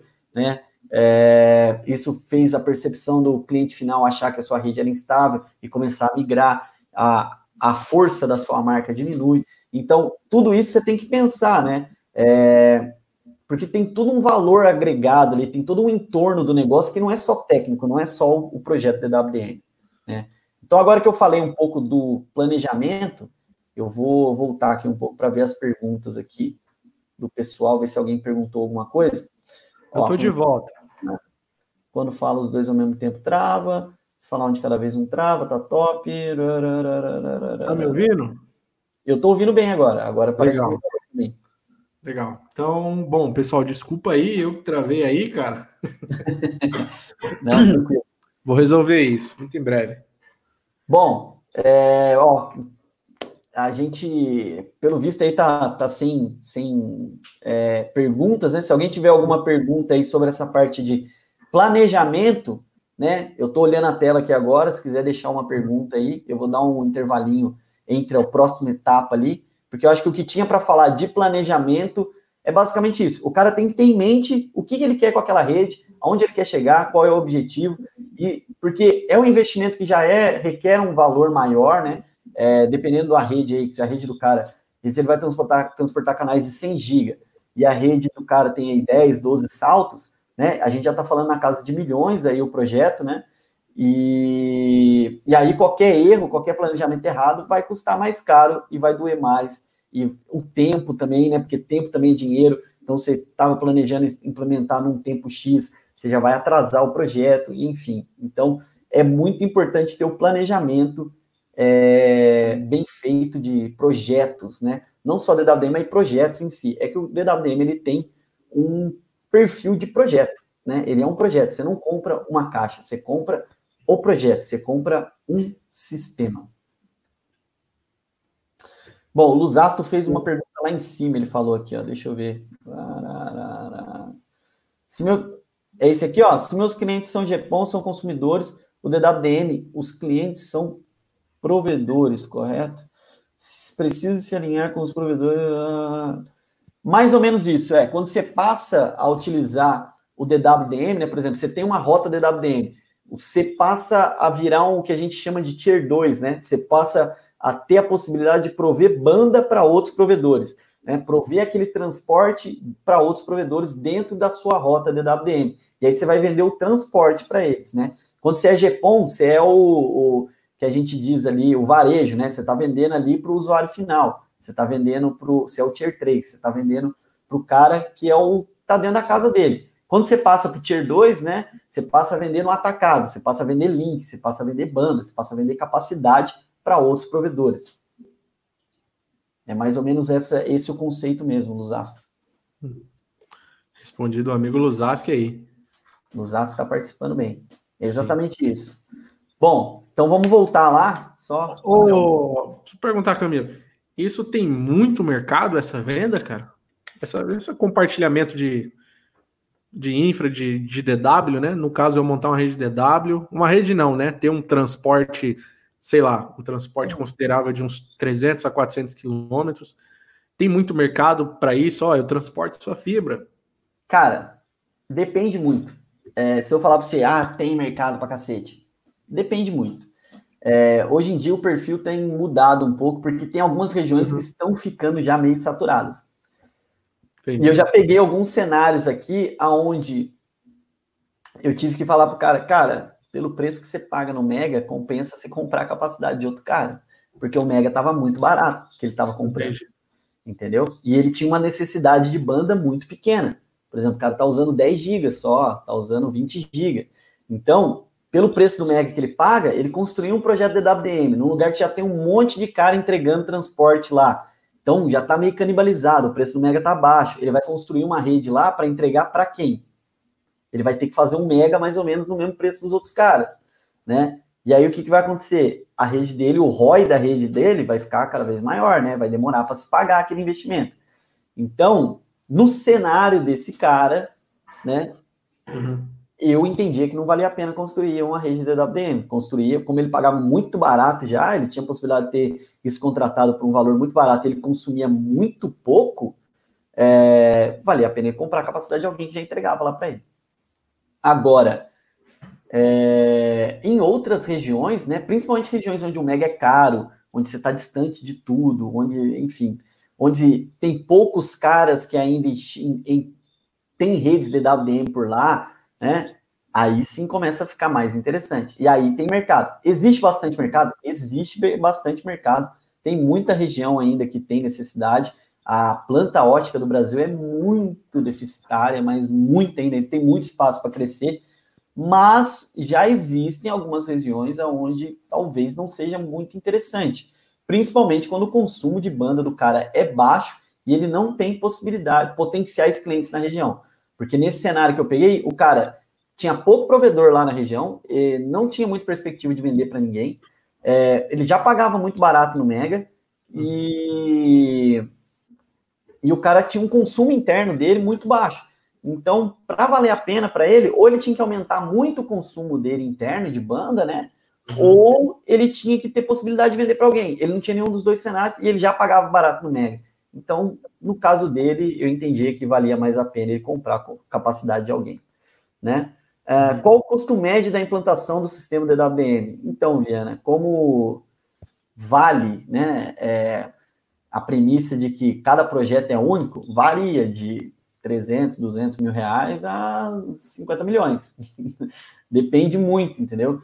Varia e Não, essa variação. Só de, é curiosidade, só de curiosidade, não sei se nem se pode falar, sei, já tem uns anos aí de DWDM, algumas empresas, carreiras tal. Teve alguns projetos que caros assim, chegou na, nas milhas. Ah, todo, todo RFP de operadora é muitas milhas, né? Milhas. Muitos milhões. Todo RFP de operadora grande aí, Vivo, Claro, TIM, que a planta é grande, os caras geralmente já pedem as tecnologias mais avançadas, OTN, OTN Switch, com ASUN, com tudo, malha fotônica. Aí quando você pede o equipamento assim top de linha, né, já é com a tecnologia de ponta, é, e para cobrir uma extensão grande, com contrato de suporte grande e tudo mais, é coisa de muitos milhões, né? É coisa muito grande. Então, muda bem o patamar do nível de projeto que a gente compara aí com, com, DW, com o provedor, né? O provedor uhum. é, geralmente tem tá na casa de alguns milhões, né? É difícil você pegar um provedor aí que passe de 10 milhões, por exemplo, o projeto. Entendi, entendi. Então, é mais ou menos é. isso aí. Tá. Então, falando aí pro, pro, pro Ângelo, é mais ou menos isso. Depende muito do cenário e o que vai impactar mais é a quantidade de sites, né, a distância que você vai cobrir com isso aí e o tipo de serviço que você vai transportar. Se você for serviço de 10 GB, que hoje em dia já virou pinga, né, é, é 1 GB já, do, de alguns anos atrás, 10 GB é 1 GB, é o novo 1 GB, né, é, é barato. Agora, se você for transportar 100, 200 GB, aí já começa a ficar caro, entendeu? Então depende muito do tipo de serviço que você vai transportar e a área que você vai cobrir. Isso depende muito. Entendido. É, bom, você quer continuar a apresentação e a gente vamos, depois volta para a parte das perguntas? Bora, vamos lá. Tá, vou, vou jogar na tela aqui. Tá na tela. Beleza, então eu vou voltar aqui para a apresentação. Então, agora que eu já expliquei aqui o planejamento, né, que é importantíssimo a gente pensar na parte do planejamento, a gente tem alguns aspectos aí que a gente tem que prestar atenção, né? E aí, ó, comparando o projeto DWDM, o que importa, o que importa de verdade, é, antes de tudo, né, você ter o seu, o seu desenvolvimento aí alinhado com o seu plano de negócio, né? Então você tem que ter sempre o seu projeto alinhado com o seu plano de negócio, independente, né? Às vezes é, o cara vai falar para você, ah, você está pagando mais caro, você está pagando mais barato, ou você vai gastar mais no futuro por causa disso. Se isso estiver alinhado com o seu plano de negócio, se tiver ciência disso, se você souber é, que é isso que vai acontecer e você já tiver planejado isso, não tem problema. O problema é que geralmente isso acontece, o cara não planejou nada e ele não tem ciência disso, ele vai descobrir depois. E o que importa de verdade, né? Se você fizer a coisa corretamente, é o TCO. O que importa é TCO. É, pouca gente sabe o que quer dizer TCO, mas TCO é Total Cost of Ownership. Né? O que quer dizer isso? É o custo total de aquisição, né? É, que não é só o CAPEX não é só o valor do equipamento, né? Não é só o valor uh, que você vai pagar lá na hora de, de instalar o equipamento, o serviço, né? É o todo o entorno que está em volta. Por exemplo, é quanto você vai gastar é, com OPEX durante a, a operação desse sistema. Por exemplo, ah, eu tenho um equipamento que numa situação que é crítica, rompe fibra direta e eu não tenho o TDR embutido no equipamento. Então, Todo mês eu mando três vezes por, uh, por mês o técnico em campo para ir lá medir, descobrir onde é que está a fibra, o rompimento. Às vezes isso aí é um swap de fibra, e aí eu tenho que ficar tirando relatório de OTDR em campo, mandar para o cara para comprovar que rompeu, para o cara ir lá, fazer a manutenção, resolver, e nisso meu sistema ficou horas fora. Né? Tudo isso é dinheiro jogado no lixo, né? Quanto, mais, quanto tempo seu sistema está fora lá, é dinheiro jogado no lixo. Você, o tempo da hora do técnico ir lá, isso aí é custo. Né? Isso aí está dentro do OPEX, né? É o custo operacional que está relacionado ao seu projeto, né? E, por exemplo, se você tivesse um sistema de DWDM, tivesse o TDR integrado, você conseguisse antever essas falhas, né? Você ia gerar um alarme na sua gerência, que já ia ter esse relatório direto da gerência, sem precisar mandar ninguém para campo, mandar esse relatório para o cara é, que é o do dono do contrato de fibra, o cara já virar e falar, ah, realmente, está em tal distância, o cara já vai lá assertivamente, na distância certa, para resolver o problema, o custo, o downtime seu vai ficar muito reduzido. E isso aí vai melhorar muito o seu OPEX, né? Então, isso é uma coisa que pouca gente leva em consideração. Por exemplo, ah, eu tenho um projeto que é RODM. Né? Mesmo que ele não seja FlexGrid nem nada, ele só é RODM, simples. Né? Para quem não sabe, RODM é Remote Optical é, é, Reconfigurable Optical Edge and Drop uh, Multiplexer, né? Que é o edge drop reconfigurável. Né? Geralmente, quando eu tenho esse tipo de topologia, eu já deixo todas as direções dos do sites né, com, conectadas com todas as outras direções. E aí, por exemplo, eu tenho um, um cenário que é A, B, C, D, E. Né? E aí eu tenho uns canais expressos que vão de A para E. Toda vez que eu vou adicionar um canal novo, num cenário que não é ROADM, eu tenho que passar em todos os sites, no A, no B, no C, no D, no E, para fazer algum tipo de operação para subir esse canal, porque eu tenho que ficar fazendo pelo menos um jumper ali, mux demux, né, é, para fazer esse tipo de, de, de passagem, né, para o meu, meu canal passar e chegar até a outra ponta. Agora, se eu tenho um, um sistema que é 100% RODM, eu só preciso ir na ponta A, na ponta E, espetar os transponders e botar para funcionar, porque na implantação eu já deixei tudo pré-conectorizado ali, tudo conectado, e aí eu só vou, via gerência, eu vou abrir ali o canalzinho que vai passar nesses sites intermediários. Eu faço isso via gerência. Então imagina no custo de expansão seu o quanto que isso não é não é otimizado, né? Então você tem que ter esses esses custos né? E não é só pensar de maneira não palpável, porque esses custos eles são palpáveis, eles são tangíveis e é fácil você mensurar isso. Você tem que ter na palma da mão, se você é dono de um provedor, você tem que ser um gestor, você tem que saber quanto você gasta com as coisas e colocar isso na, na ponta do papel na hora de você comprar um projeto. Então, eu vou começar aqui pelos aspectos técnicos, né? Então, a gente tem alguns aspectos aí que eu acho que a gente tem que avaliar na hora que a gente vai comprar um projeto DWM, e a gente tem aqui aspectos técnicos, comerciais e logística. Vamos começar pelos aspectos técnicos. Já abriu aqui um, uma caralhada aqui, né? Tem um monte de aspectos técnicos. E aí, primeiro ponto, nem sempre os fabricantes estão me oferecendo a mesma tecnologia. E eu não sei avaliar isso. E aí, eu simplesmente olho o preço e falo, ó, o fabricante X é metade do seu preço. Tá, o meu fabricante X é metade do meu preço, mas o que, que ele está te oferecendo? Ele está te oferecendo a mesma coisa que eu? O projeto dele entrega a mesma coisa que o meu? O custo dele a longo prazo vale a pena? Você chegou a fazer esse tipo de avaliação? Porque nem sempre a tecnologia é a mesma. Então você tem que avaliar, por exemplo, é, eu coloquei aqui alguns pontos que são os mais comuns aí que acontecem, né? Raman. Tem fabricante que, para uma determinada distância, ele só consegue passar se ele usar Raman, porque a camada ótica dele é pior, ou porque a transponder que ele está cotando para você tem uma tolerância pior de OSNR, e aí ele tem que usar Raman para uma distância X. Outros fabricantes não precisam usar Raman. O cara vai passar é, uma distância razoavelmente longa aí, sem precisar fazer amplificação Raman, utilizar de amplificador Raman, ele vai usar só EDFA, né? Qual que é a vantagem disso? A vantagem é, claro, uma rede com Raman, ela é melhor do ponto de vista é, técnico, porque o melhor é o SNR do trecho. Porém, ela é uma rede mais complexa de lidar. Infelizmente, no Brasil, os nossos técnicos não são preparados para trabalhar com equipamentos Raman, que são lasers de alta potência. E aí, o que, que acontece? Né? 90% das incidências, dos casos que eu conheço aí de reposição, de troca de, de amplificador Raman, é defeito por mau uso. O cara foi lá, mexeu na amplificadora e deu pau na amplificadora, queimou a amplificadora. Né? E muitas vezes, se você está fora do período de garantia, né, o fabricante ele não cobre isso aí. Você tem que pagar uma placa nova para ele. E a placa dessa não é, não é barata. Né? Então, você tendo isso é, você re, retirando esse ponto de falha aí, que é o ponto que mais dá problema, devido à falta de conhecimento dos técnicos em campo para operarem, você tirando esse risco da sua rede, né? Eu entendo que para o cenário de ISP normal, né? O cenário mais comum aí, o cenário standard de ISP, é melhor você trabalhar sem Raman. Então, é, é bom você analisar isso e ver se o fabricante está usando Raman, se não está, é, se ele consegue passar uma distância maior sem Raman, se a transponder dele tem um SNR melhor. Alô? Oi, pode continuar. Ah, beleza. Então, esse é um ponto, né? Tecnologia, e aí estou falando aqui de parte de amplificação.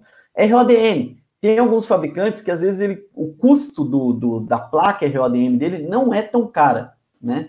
E aí, para melhorar, por exemplo, um site que tem várias direções, você tem um site concentrador que tem lá quatro conexões, cinco conexões, né?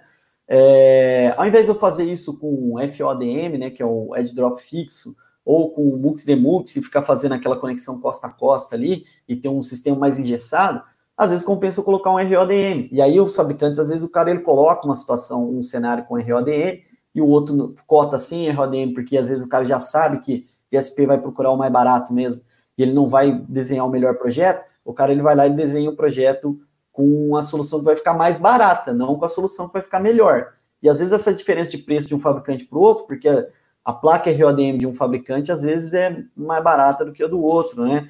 Por causa do, da maneira como é implementada, tem várias maneiras de construção de RODM. Você pode ter WSS dupla, né, na entrada e na saída, você pode ter WSS só na saída.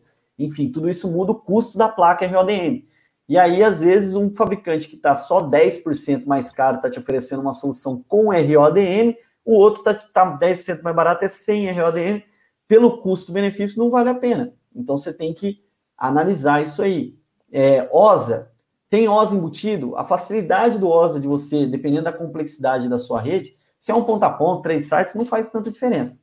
Mas Quando você já tem aí uma rede mais complexa e você tem vários canais passando pela, por essa rede, é importantíssimo você ter um OSA direto no sistema, porque você não precisa ficar indo para campo, ficar fazendo um alinhamento de canal, é, conferindo, para fazer um troubleshoot, conferindo se isso aí está com algum problema ou não, mandar técnico para campo, às vezes tem que passar em todos os sites que por onde esse canal passa para você fazer uma avaliação.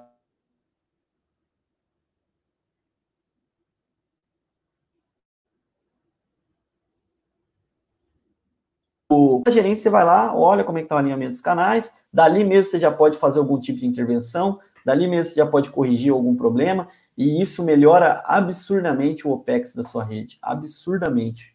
Então, é uma das funcionalidades que mais faz sentido você ter na rede. E tem alguns fabricantes que eles vão te entregar o OSA, né, é, com uma placa separada, dedicada para fazer a leitura do OSA, e alguns fabricantes eles vão te, integrar, te entregar essa solução de OSA dentro do RODM, porque o RODM geralmente ele tem uma placa, um componente que chama OCM. O OCM é o Optical Channel Monitoring, né? Ele é o cara que monitora os canais no espectro. E ele mesmo, geralmente quando eu tenho RODM, eu já posso ofertar uma, uma possibilidade de alinhamento automático de canais, porque a partir do momento que eu leio esses canais, eu já posso ajustar eles automaticamente, né? Que é o caso da ACI. Se eu tenho ROADM, né, eu, eu já posso ofertar junto, e na verdade já é ofertado automaticamente, né, o alinhamento automático de canais. E isso também melhora absurdamente o OPEX da sua rede, porque principalmente para ISP, que às vezes não tem muito conhecimento de operação de rede, o cara vai lá, a única coisa que ele vai fazer é espetar o canal novo e tchau pardal. É, o canal está alinhado, não vai ter problema de alinhamento de canal, não vai derrubar rota, vai estar tá tudo certo. E você já tem essa funcionalidade de OSA também, junto com o RODM, né? Então, isso fica tudo é, é, é, mastigado para você, né? Fica tudo meio que automático, fica muito mais fácil. Outros fabricantes, eles não vão te ofertar desse jeito. Eles têm uma solução mais barata de OSA, que é uma placa separada, é, que você consegue fazer a leitura do OSA. Se tiver MUX com voo, você consegue fazer o alinhamento do canal. Se você comprar uma licença adicional, você consegue até fazer o ajuste automático dos canais, mas isso aí não funciona tão bem quanto o OCM. O OCM ele é mais preciso. É, e aí ele vai falar, o meu é mais barato. Depende. Geralmente os fabricantes vão te cobrar uma licença por elemento. Né? Na ICI a gente cobra a licença do OSA para gerência. Então, se você tem 10, 20, 30, 50 sites, esse custo começa a ser diluído por todos os sites. E a partir de 12, 10 sites, né, a nossa solução fica bem mais barata do que a solução que o cara cobra uma licença por equipamento né? Porque esse custo fica diluído ao longo da rede toda. Então você tem que analisar a questão de tecnologia. O TDR.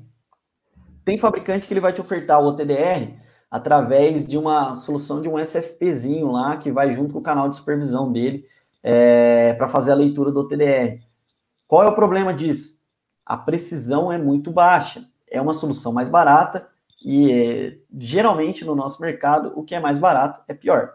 90% dos casos. Vai ser muito difícil encontrar um negócio que é barato e é melhor, né? Então, a solução com o TDR desses, desses fabricantes... Oi? Interromper rapidinho. Pessoal, essas travadas não é eu nem o Camilo, é o... Perdão. É o próprio StreamYard, né? Que é o aplicativo que a gente usa para fazer a transmissão da live. Ele tá dando essas... Talvez umas engasgadinhas aí, tá? Mas podem ficar tranquilo que vai continuar tocando ok. E, Steve, por favor, nos informem no chat aí se continuou normal agora. Tá travando muito aí, ô Thales? Porque para mim, né, como eu tô olhando a tela aqui, para mim tá imperceptível, não consigo. Ah, não, o pessoal notou um, um, pequeno delay, mas eu acho que já já tá ok já, tá? Vou voltar a sua tela aqui. Beleza, então, tranquilo. Pode tocar aí. Bom, então o TDR, né?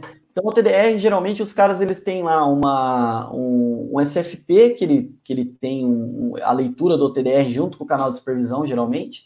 É, e qual é o problema disso? A, a precisão é muito baixa, né? Não que é muito baixa, mas é muito pior do que outras soluções, né? Que eu vou explicar que é de uma placa dedicada para isso.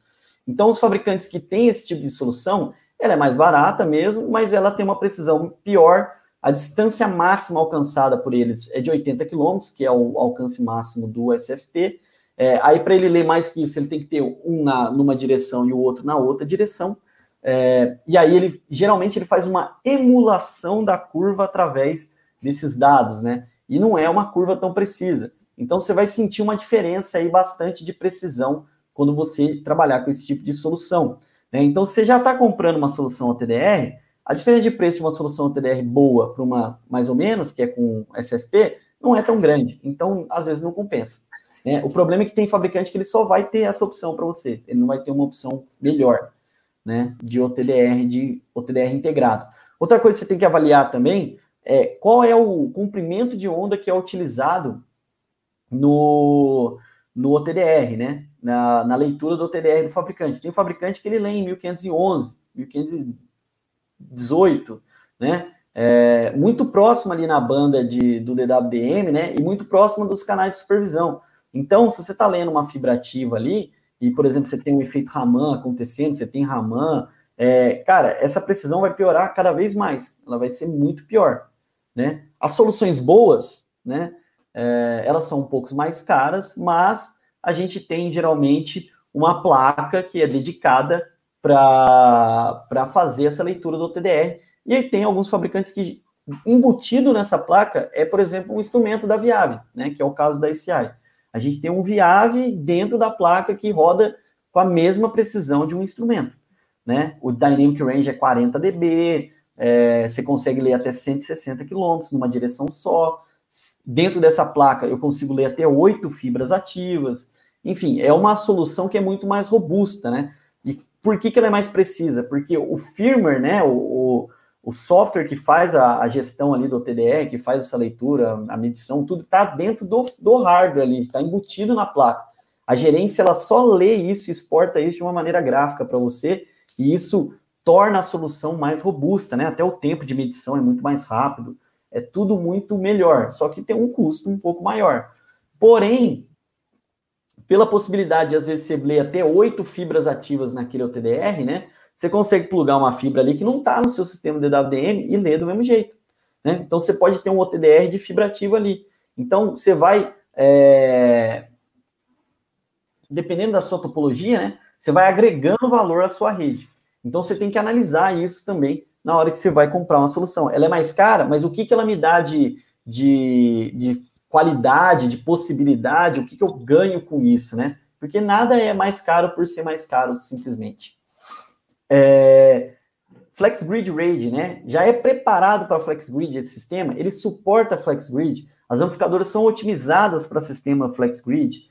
O, é, por exemplo, se eu já estou ofertando um sistema com ROADM, esse ROADM ele já é preparado para FlexGrid. Qual é a granularidade que ele, que ele consegue ler aí de sinais FlexGrid, né? Qual é o, o quanto que ele consegue é, flexibilizar esse meu sistema, né, essa minha leitura de canais, essa minha, esse meu transporte de canais.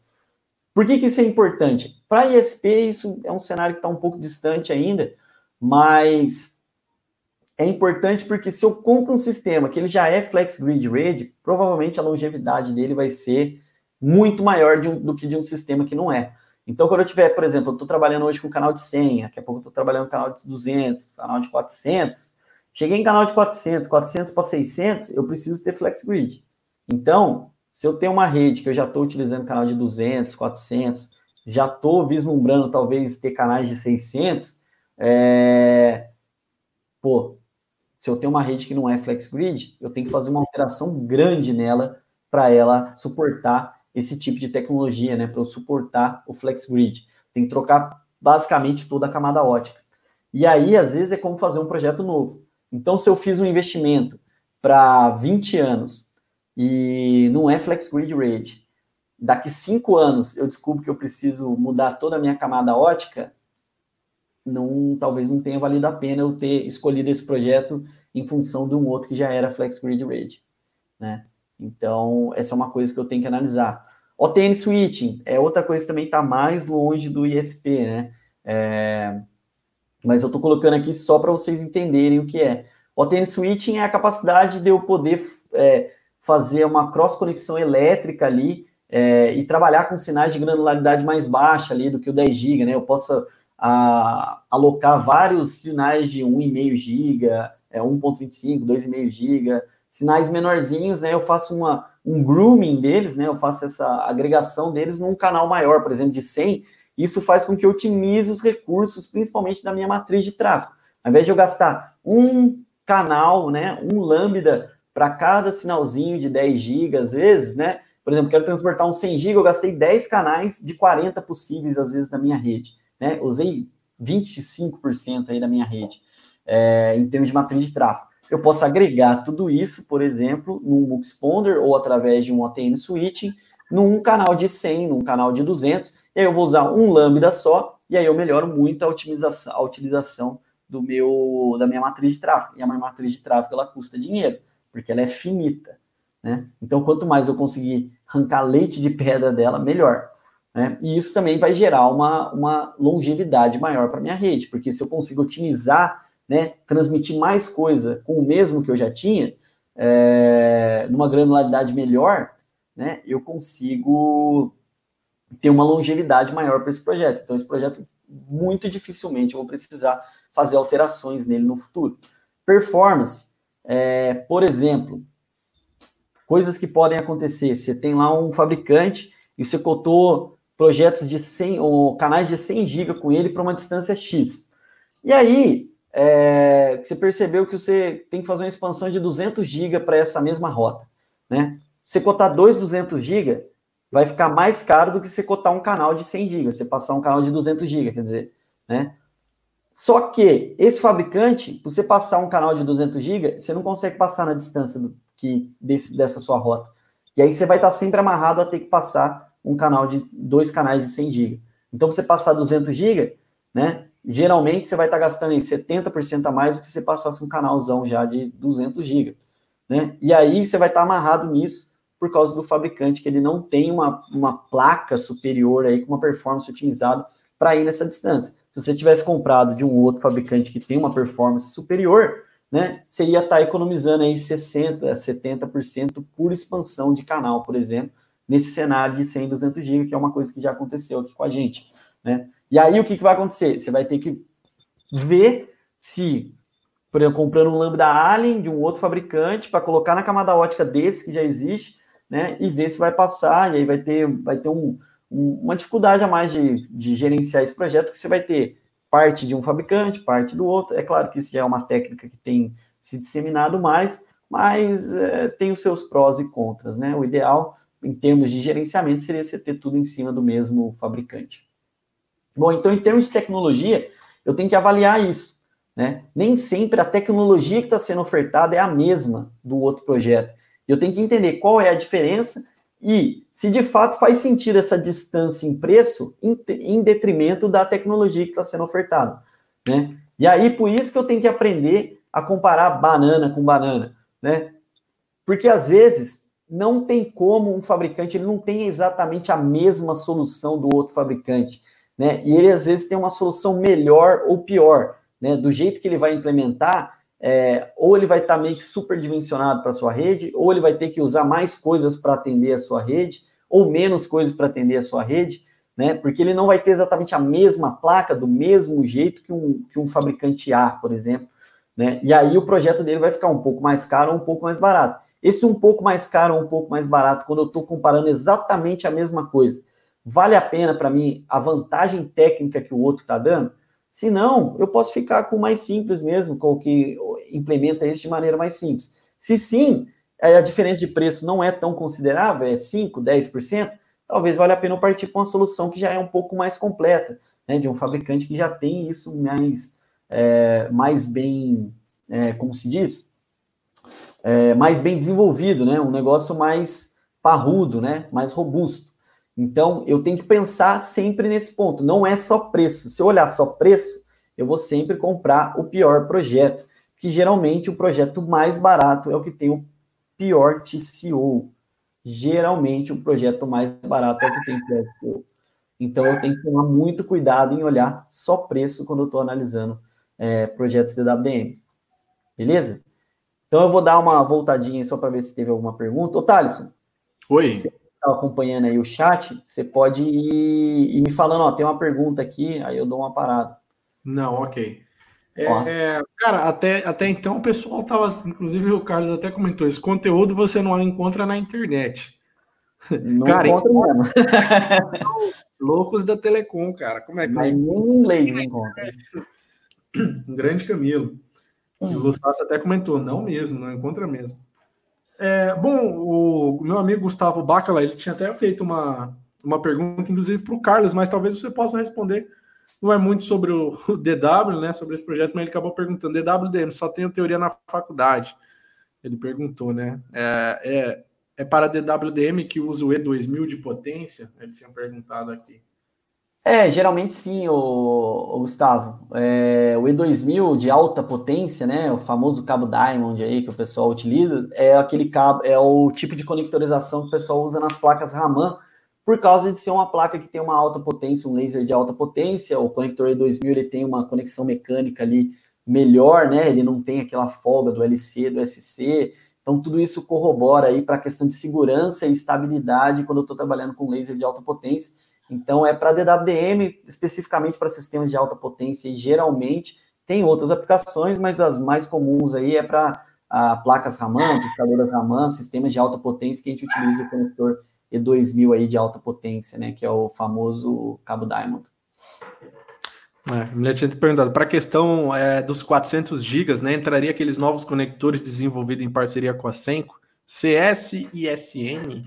Sim, sim teríamos novos conectores aí para 400 GB, né? A gente tem aí é, novos conectores aí para 400 GB. É, para ser bem sincero para você, eu não sei ao certo se é desenvolvido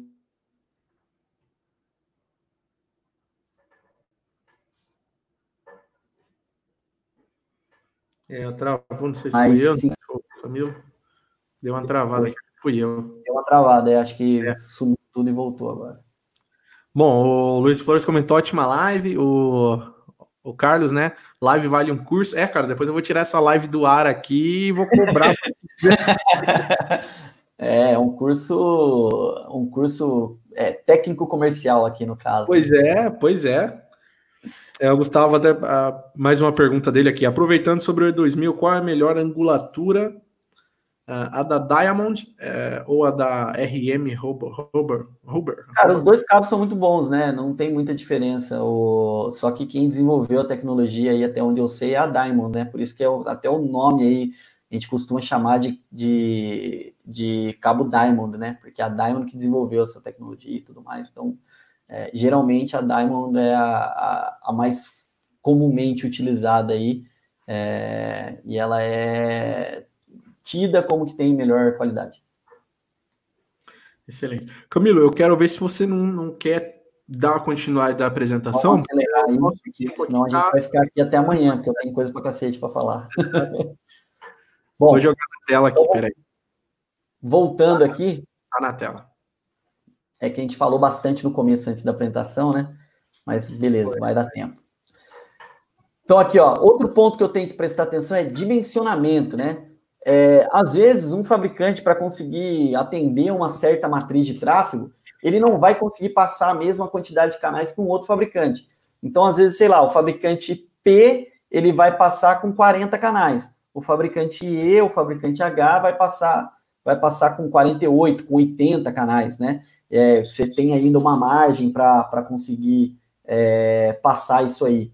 Então, é, isso faz uma diferença, que, por exemplo, você está comprando um projeto que ele suporta 40 canais e do outro fabricante ele está te falando que suporta 48, você tem 20% de ganho em termos de capacidade, né? Ah, mas é só, não é só o MUX que um é de 48 e o outro é de 40. Não, você tem oito canais a mais que você pode passar ali e isso representa 20% a mais de capacidade. É claro, é que o ISP, ele não vislumbra que ele vai utilizar os 48 canais alguma vez na vida. Mas com o aumento de, de banda, né, é, de demanda por banda, cara, a, a, probabilidade de você ir lotando o seu espectro é muito grande. Né? E isso te gera mais possibilidade de vender mais canais também para outros fabricantes, né? para outros, outros provedores. Então, você tem, é, é, por mais que às vezes você não use agora, mas eu estou te vendendo a possibilidade de usar mais coisas no futuro. Né? E se você tiver um planejamento, tudo que é um investimento mais alto, tem que ter um planejamento a longo prazo, olhando no horizonte, né? A perspectiva é melhor, por exemplo, de um projeto de 48 canais para um projeto de 40. Né? Então eu tenho que analisar isso, o dimensionamento, se realmente ele é igual, é o mesmo, se o meu fabric, se o fabricante X ou Y ele consegue passar a mesma quantidade de, de canais que o outro é, dentro do mesmo cenário, porque tem fabricante que às vezes não consegue, ele tem limitação na camada ótica, ele tem limitação na transponder, né, na camada elétrica. E aí, dentro das peças ali que ele tem na mão dele, para aquele cenário específico, ele não consegue fazer o mesmo projeto que um outro, que um outro fabricante. E é muito importante frisar isso que não quer dizer que aquele fabricante é pior. Às vezes é para aquele cenário. Aí, num outro cenário, pode ser que ele tenha uma performance melhor que o fabricante A. E por isso que você tem que ter bem definido qual é o seu projeto, que, por exemplo, se você muda as características do seu projeto, você precisa cotar necessariamente com todo mundo de novo. Porque essa mudança pode fazer, por exemplo, o fabricante A, que tinha a melhor solução, mudar para o fabricante B, ter a melhor solução essa pequena alteração, às vezes, que você fez no projeto. Então, necessariamente, quando você muda um parâmetro de projeto que tem um certo impacto, né, é, é interessante você cotar com todo mundo de novo e entender qual, qual é o impacto dessa mudança na tecnologia dos fabricantes. Porque isso pode fazer com que o fabricante B deixe de ser a segunda opção e vire a primeira opção. Então, isso é importante. É, camada ótica, né? Eu tenho que levar em consideração, essa minha rede ela é 100% coerente ou ela é uma rede compensada? O que é uma rede compensada? A rede compensada geralmente é uma rede que tem compensador de dispersão, né? As famosas DCMs, Dispersion Compensation Module, né? Que é a bandejinha lá que vai fazer a compensação da dispersão cromática para canais de 10 GB, né? Por causa do tipo de modulação que é utilizado no 10 GB, a gente sofre muito com é, dispersão cromática. No 100 GB, né, que são modulações coerentes, né, que eu tenho o detector coerente também na parte da recepção, eu não sofro tanto esse tipo de problema. Tanto é que eu tenho aí transponder que eu passo 6 mil quilômetros sem sofrer com, com, com dispersão cromática, né? Tudo em detrimento da tecnologia de modulação, da modulação que é utilizada nesse tipo de, de canal, né? E, e geralmente são para os canais aí é, de 100 GB para cima, né, que eu tenho esse tipo de modulação. É, e aí, o, que, que, eu, o que, que eu tenho que pensar nisso aí? Pô, eu vou ficar usando canal de 10 GB na minha rede, ou eu vou já usar canais de 100 GB, 200 GB? Vale a pena, talvez, eu já fazer minha rede coerente, usando Muxponder, e aí eu abro nas portas clientes em 10 GB, mas a minha rede ela é 100% coerente, ou eu vou, ou eu vou para minimizar talvez algum custo com o transponder, eu vou trabalhar com uma rede híbrida. Qual é o problema de trabalhar com uma rede híbrida? Quando eu tiver que passar um canal de 100 GB, 200 GB, né, talvez isso vá ficar prejudicado. A distância que eu conseguiria atingir máxima com esse canal vai ser limitada. Eu vou gerar mais problemas de efeitos não lineares quando eu tenho os dois canais coexistindo na rede. É... E isso pode gerar problemas. A gente tem casos aqui de, por exemplo, o cara comprou uma rede compensada porque ele tinha demanda de 10 GB em alguns lugares e ele achou que era interessante a rede ser compensada. E aí, em menos de um ano, ele veio cotar, porque a demanda dele já aumentou muito, canais de 200 GB. Porque ele viu que se ele cotar dois canais de 100, vai ficar 70% mais caro do que se ele cotar um canal de 200. Ele falou, pô, nessa rota aqui que eu já tenho que, que aumentar muito a capacidade, que eu já vendi banda para não sei quem, não sei o quê, eu quero cotar agora 200 GB. Só que a rede dele era compensada.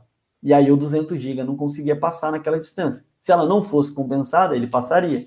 Aí o que, que ele tem que fazer? Ele deixou de utilizar os canais de 10 GB, ele arrancou todas as ECMs, ele remodulou todo aquele pedaço do projeto para poder passar os 200 GB, porque o custo acabou compensando. Mas quando, na somatória do projeto como um todo, se ele já tivesse comprado 100% coerente lá no começo, ele ia ter economizado muito dinheiro, fora o tempo né, que a gente tem com isso aí. E o risco de, toda vez que eu fazer uma alteração num sistema existente, eu posso ficar é, indisponível, posso ter algum tipo de problema aí no meio dessa atividade, então tem um risco envolvido também. Então eu tenho que analisar isso, vale a pena? Estão me ofertando uma rede coerente, estão me ofertando uma rede compensada. Eu, o cara me explicou a diferença disso aqui, ou ele simplesmente está me ofertando a rede compensada porque ela é mais barata inicialmente. No dia zero ela é mais barata, porque a longo prazo ela não vai ser mais barata, né? Nem sempre a longo prazo a rede compensada ela é mais barata. porque a transponder de 10 GB é mais barata, mas o dia que eu quiser passar um de 100 GB, isso aí vai ficar mais caro, porque a DCM ela, ela adiciona atenuação no trecho, dependendo da quantidade de atenuação que é adicionada, eu tenho que usar amplificadores melhores, isso vai encarecer a camada ótica desnecessariamente. Se eu tivesse uma rede 100% coerente, eu ia ter amplificadores mais baratos, né, para passar umas para passar taxas maiores. Então, eu tenho que também entender como que o cara está me vendendo isso, né? Porque a gente tem profissionais sim que são bons, que vão aí te explicar corretamente o que está acontecendo, vão te dar uma consultoria, pegar na sua mão, explicar certinho por que, que é mais barato, por que, que não é, qual que é a vantagem, qual que é a desvantagem de você fazer desse jeito, mas tem profissional que o cara simplesmente vai te mostrar o projeto mais barato para te vender, porque ele quer gerar uma venda, ele não quer te ajudar. É, camada elétrica. Suporta canal expresso, igual eu falei, né? Esse é o caso clássico. Você tem um, proje um projeto que é A, B, C, D, E. Né? E você falou para o cara, ah, não, minha matriz de tráfego vai ser só de A para B, de B para C, de C para D, de, C, de D para E. Né? O cara vai dimensionar a rede para suportar canais de A para B, de B para C, de C para desse jeito. Se você não falar para nada para ele, né? É, são poucos os caras que vão dimensionar uma rede que, ah, no futuro pode ser que esse cara ele queira passar um canal de A para E, por exemplo, né? E eu já vou deixar isso preparado porque a diferença de preço é bem pequenininha, ou às vezes é nenhuma, para eu já deixar isso aqui dimensionado do meu, no meu equipamento, né? E aí o cara vai ter um projeto melhor, porque ele tem mais flexibilidade, ele pode passar um canal de qualquer ponto para qualquer ponto, e ele tem flexibilidade ali na matriz de tráfego dele, né? Só que tem cara que não vai fazer desse jeito, ele vai economizar o máximo possível para te dar o projeto mais barato, só com aquela matriz de tráfego que você pediu. E aí, você não tem esse conhecimento, você comprou o projeto, você está desculpa, vocês estão passando ali é, 10 canais ali, tudo ponta a ponta, e de repente surgiu uma demanda, você tem que passar um canal de A para E, direto. Você não vai conseguir. E aí, para conseguir fazer isso, ou você vai ter que fazer regeneração elétrica, ou você vai ter que mexer em toda a camada ótica. Os dois vão ficar muito caros e vão dar muito, muita dor de cabeça para você. Né? Se você já tivesse planejado ou pensado na possibilidade de passar um canal fim a fim, é, você não ia sofrer esse problema. Né? Você ia simplesmente comprar mais duas transponders e vida que segue. Então, isso é, são coisas que acontecem e a gente precisa pontuar isso aqui também. Qual a maior distância suportada? Então, vamos supor, eu tenho aqui o canal ó, site A, B, C, D, né? É, isso aqui totaliza uma distância de 300 e poucos quilômetros. Mas eu tenho mais rede para construir para frente. E aí, quando eu construir a fase 2, eu quero fazer aqui E, F, G, H, né? Qual é a máxima distância que esse meu transponder aqui que eu estou contando suporta? Esse meu fabricante aqui, ele consegue ir mais longe? Eu já estou preparado para ir mais longe? Eu fiz o projeto da melhor maneira possível para quando eu fizer, quando eu, quando eu fizer aqui é, E, F, G, H, eu vou conseguir transportar isso aqui num tiro só, sem ter que ficar gastando a mais com camada elétrica, com regeneração elétrica? Ou não, o cara fez só para passar nesses três sitezinhos aqui, nesse comecinho, e a hora que eu tiver que estender isso aqui, eu vou gastar três vezes o preço, porque eu vou ter que adequar tudo aqui para trás. Então, eu tenho que prestar atenção nisso. Né? É que, como às vezes o, a gente tem dificuldade de enxergar no horizonte, ah, daqui cinco anos é muito longe para mim. É, mas se você somar tudo que você gastou no mesmo projeto, o cara que fez certinho e gastou um pouquinho mais lá no começo, pode ter certeza que esse cara está ganhando muito mais dinheiro que você cinco anos para frente. Então é por isso que é importante você tomar cuidado com isso. Suporta upgrade de 100 para 200, que é o caso que eu falei, né? Pô, passava 100 nessa rota, mas agora eu quero passar 200, não passa, eu tenho que usar outro fabricante, porque as transponders de 200 GB desse cara, a tolerância de SNR não dá. Então, suporta upgrade? Se suporta o upgrade, beleza. Se não suporta, o que, que eu posso fazer para mitigar isso? Vale a pena o risco, o custo de eu, de eu pagar mais caro por isso? Né, de eu pagar mais barato por isso? Então, eu tenho que levar isso em consideração também. Outro ponto, longevidade. Eu vou falar mais direto aí, porque a gente está com pouco tempo. Então, eu vou, vou falar mais diretão aqui essa parte dos aspectos técnicos, que é o mais demorado mesmo. Então, outro ponto, longevidade da rede, né? Como eu já expliquei, o RODM traz longevidade para a rede. FlexGrid traz longevidade para a rede. OTN Switching traz longevidade para a rede. Por mais que você vai pagar mais caro, a sua rede vai durar muito mais, ela vai ter uma valoração maior aí dentro do seu ISP, seu ISP vai valer mais por causa disso. Se, por exemplo, você está visando aí vender o seu ISP para alguém, né? Você está visando depois fazer um merge aí, ou é, ser vendido, vender sua operação para alguém, pôr o dinheiro no bolso e parar de mexer com ISP, pode ter certeza que se tiver uma rede com mais tecnologia agregada, vai trazer mais valoração para o seu ISP. É, outro ponto, roadmap, né? Se eu estou pensando numa rede para durar muito tempo, qual é o roadmap dessa empresa? O que, que eles têm em desenvolvimento? Se eu precisar, de repente, é, de novas tecnologias no futuro, esses caras estão desenvolvendo, tem tecnologia para frente, esses caras já têm aqui 600, 800 GB, 1 tera desenvolvido, ou eu vou ter que ficar comprando de um fabricante, de um outro fabricante e ficar fazendo um Frankenstein na minha rede. Então é importante analisar a roadmap também. Você vai lá e compra de um fabricante X, está usando canal de 200 GB, mas ele não tem 400, 600, 800 desenvolvido, e às vezes está no roadmap, mas no roadmap que sabe-se lá Deus quando vai aparecer isso aí. Então, é importante, porque com a velocidade com que as coisas têm evoluído e mudado hoje em dia, eu preciso pensar na longevidade e na dinâmica da minha rede. Custo por expansão por porta e por canal. Aqui vai entrar um conceito de densidade de porta, né? A ICI, por exemplo, ela tem placas que tem é, uma densidade, você consegue fazer aí seis canais de 10 GB, por exemplo, numa placa só. E aí depois você só precisa comprar o, o transceiver, né? É, para expandir aquele canal. Se você comprar tudo de uma vez só e colocar um desconto maior em cima, você vai, você vai ter um custo por, de aquisição mais baixo ainda, né? É, então, o que, que, é envolvido no. Se eu quiser expandir um canal, o que, que eu preciso fazer? Eu preciso comprar uma placa nova, eu preciso comprar um transponder novo, eu preciso pagar uma licença para esse cara. Quanto que custa para eu expandir um canal na minha rede? Se eu tenho aí uma perspectiva de já crescer mais 10, 20 canais nos próximos anos, quanto que vai ser a soma do meu projeto inicial mais a expansão desses canais com o preço de hoje, né? Ou se eu quiser até fazer uma matemática financeira mais avançada, né? Projetar isso para o futuro com inflação e tudo mais, né? Quanto que vai custar o meu projeto é, total contando a expansão? Quanto que é o meu custo de expansão para o fabricante A e para o fabricante B? Muitas vezes o fabricante B ele é mais caro inicialmente, mas o custo de expansão dele é mais baixo. Então, a longo prazo, ele vai ter uma curva, né? Que ele vai ultrapassar o custo total do projeto do fabricante A, mesmo esse sendo mais iniciado, é, mais, mais barato inicialmente. Então, a longo prazo, mesmo que eu pague mais caro hoje, o fabricante B ele vai me trazer um, uma economia e um, um TCO melhor a longo prazo. E eu tenho que analisar isso, porque eu estou comprando um negócio para longo prazo, não é um negócio para durar um, dois anos.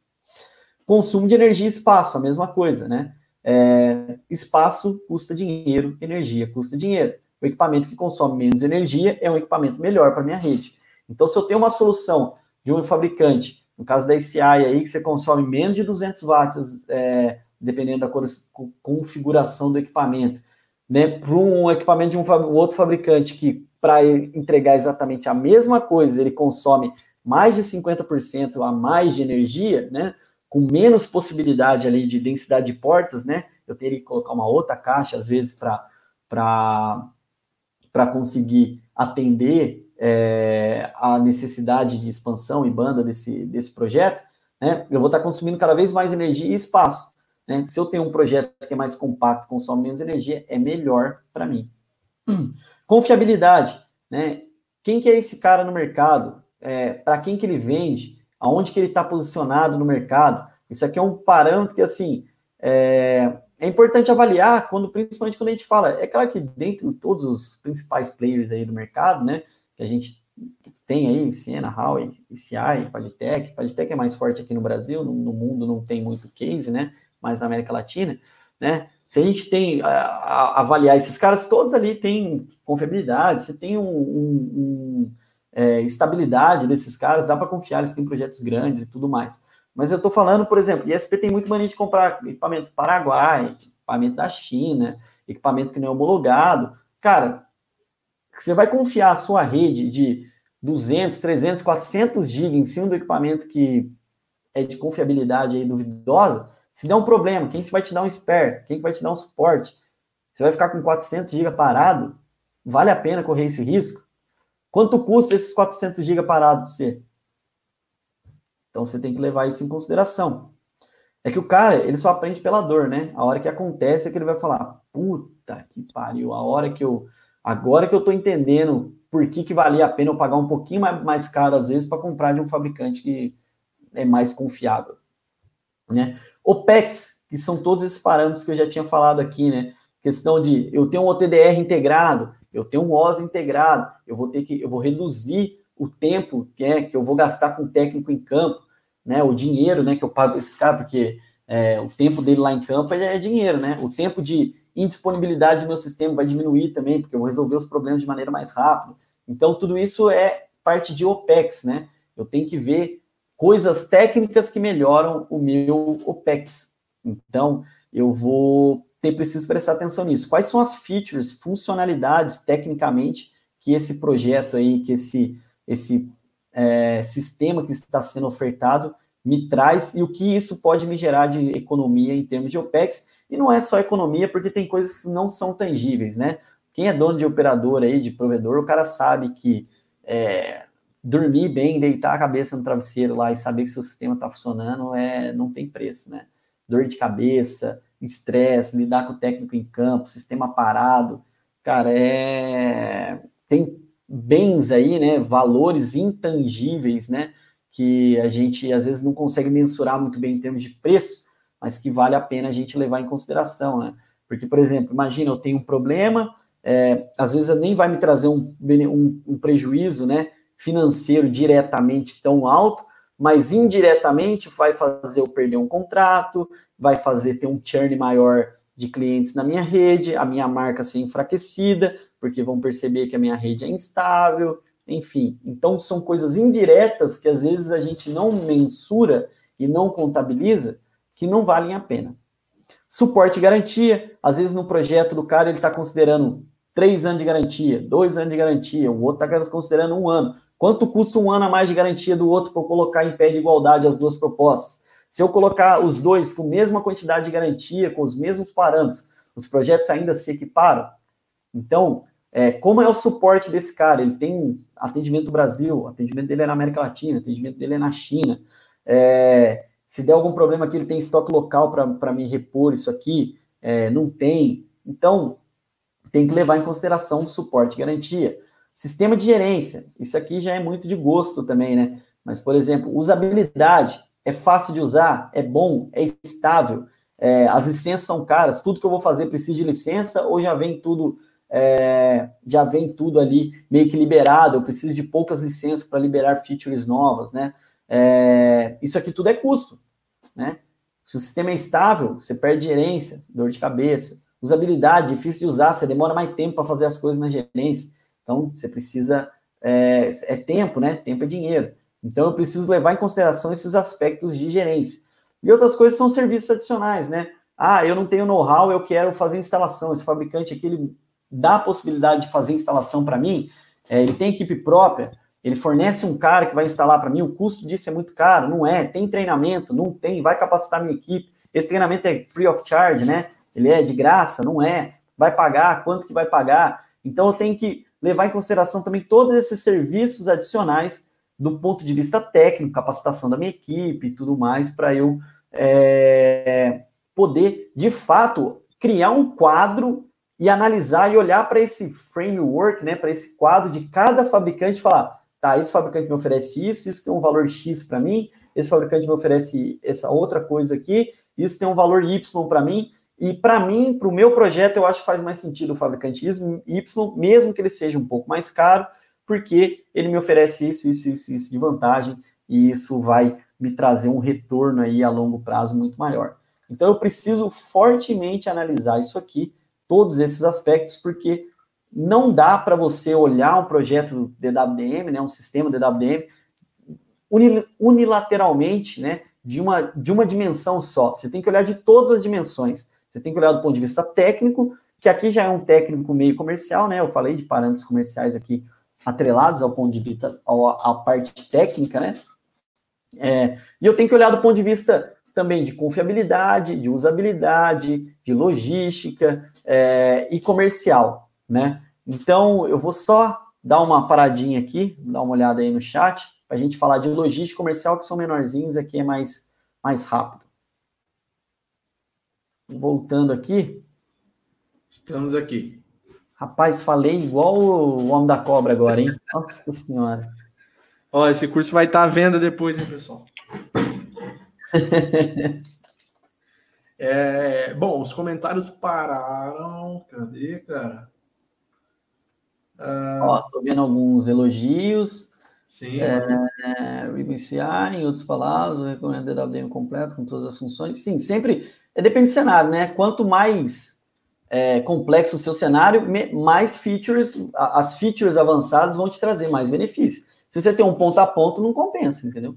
Agora, quanto mais é, complexo for o seu cenário, mais tecnologia, é, mais a tecnologia vai te trazer benefício. Então, você tem OS, você tem OTDR, você tem um OTN Switch, se a sua rede é complexa, full, full mesh, né? Todo mundo fala com todo mundo. Aí sim vale a pena você começar a considerar essas outras tecnologias, né? Essas outras features. Mas quando você tem um cenário que é um ponto a ponto, ou três saltos, né? Um negocinho que é menorzinho, a sua demanda por banda é, hoje é 10 GB, você não vê quando que você vai chegar no 100, aí já não compensa, não começa a valer tanta pena, porque a hora que você rentabilizar em cima disso, e aí se tiver dinheiro, se tiver ganhando dinheiro, você começar a vislumbrar mais coisas em cima daquela sua rede, aí sim vale a pena aí se dar uma readequada no projeto ou comprar um projeto melhor para chegar numa distância maior, enfim, né? Aí isso vale a pena. Bom, Gilson, a, a, cidade é pequena, uns 3 mil habitantes, mas tem várias cidades próximas. A grande aqui é Brisanete, não tem Vivo, não tem Oi. Isso aí o Gustavo estava conversando com, com outro ah, rapaz aqui no chat. Bom, deixa eu ver aqui. Ó, essa live vai ficar gravada assim, pessoal, tá? Se você que não pegou do começo, é assiste depois aí. Acho que só, só esse ponto aqui. Hum. Bom, beleza. Eu vou, vou continuar lá então. Ô, Sérgio, esse aqui, cara, é totalmente gratuito, vai ficar disponível aqui gratuitamente aqui no nosso canal, junto com outras lives que a gente fez, todos os vídeos que já tem aqui. Então, ó, como, como diz geralmente o Matheus Marmentini lá, né? Isso aqui é ouro em bits. é, pois é, literalmente, cara. Isso aqui é ouro em bits, cara. Bom, vamos voltar lá. Então vamos falar agora dos aspectos comerciais aqui, né? É, logi... Eu vou falar de logística primeiro, que é bem rapidinho. Logística, basicamente, que eu tenho que prestar atenção em logística, né? Eu coloquei aqui porque é importante você pensar é, do ponto de vista logístico, porque eu já vi projetos e fabricantes perderem projetos por causa de problemas logísticos internos dele. Por exemplo, o cara comprou um projeto, é, o fabricante prometeu que ia entregar em 90 dias, o cara já tinha uns contratos amarrados lá dentro desse período aí, ele tinha um planejamento dele, o fabricante atrasou, atrasou, atrasou, 120 dias, não chegava o projeto, o cara perdeu os contratos, gerou um prejuízo para o cara, o cara teve que cancelar o projeto com o fabricante X e comprar do fabricante Y, porque ele falou, pô, já perdi os projetos mesmo, agora também não vou comprar de você, e tchau e benção. Então, é, é importante se levar em consideração a questão logística, porque é claro que todo fabricante que importa, ele vai sofrer basicamente os mesmos problemas, mas a gente tem hoje em dia questões políticas que envolvem aí é, o lado vermelho da força, né? Que às vezes a gente tem é, problemas aí de importação, problemas pandemias, pandêmicos, né? É, que podem influenciar mais alguns fabricantes do que outros.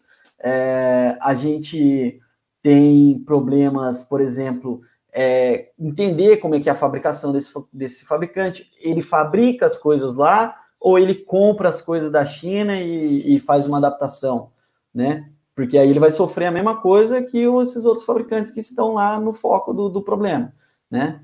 Então, a gente precisa entender bem esse cenário para ver qual é o risco atribuído ao, a, a, ao meu planejamento. Porque, por exemplo, se eu estou comprando um fabricante que, teoricamente, ele tem as coisas aqui, ele tem estoque, ele tem grande volume, a chance de atrasar é menor se eu tenho comprando de um fabricante que não tem nada em estoque, ele tem que comprar tudo de lá, mesmo que ele às vezes ele diz que faz as coisas aqui, né? A gente tem as coisas aqui, mas ele importa componentes de lá, é, vai atrasar do mesmo jeito, ele está susceptível ao mesmo ao mesmo cenário. Então é bom entender, né, qual é o tipo de problema. Por exemplo, na ICI a gente fabrica as coisas em Israel, então é mais fácil. Porém, alguns componentes são comprados na China, de fabricante da China. Então, é, Dependendo do tipo de projeto, às vezes eu não preciso usar nenhum componente que não seja fabricado em Israel. E aí, isso melhora o lead time. Se aí, por exemplo, o cara fala, pô, não posso atrasar esse projeto de maneira nenhuma.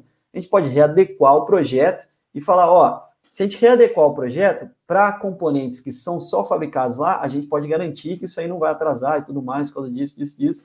Eu vou mudar um pouco o projeto, por exemplo, é, DCMs, folders, MUX, DMUX, dependendo do modelo do MUX, DMUX, geralmente vem da China e todo mundo compra de lá. E tudo vem do foco da onde é o coronavírus, que é o Wuhan.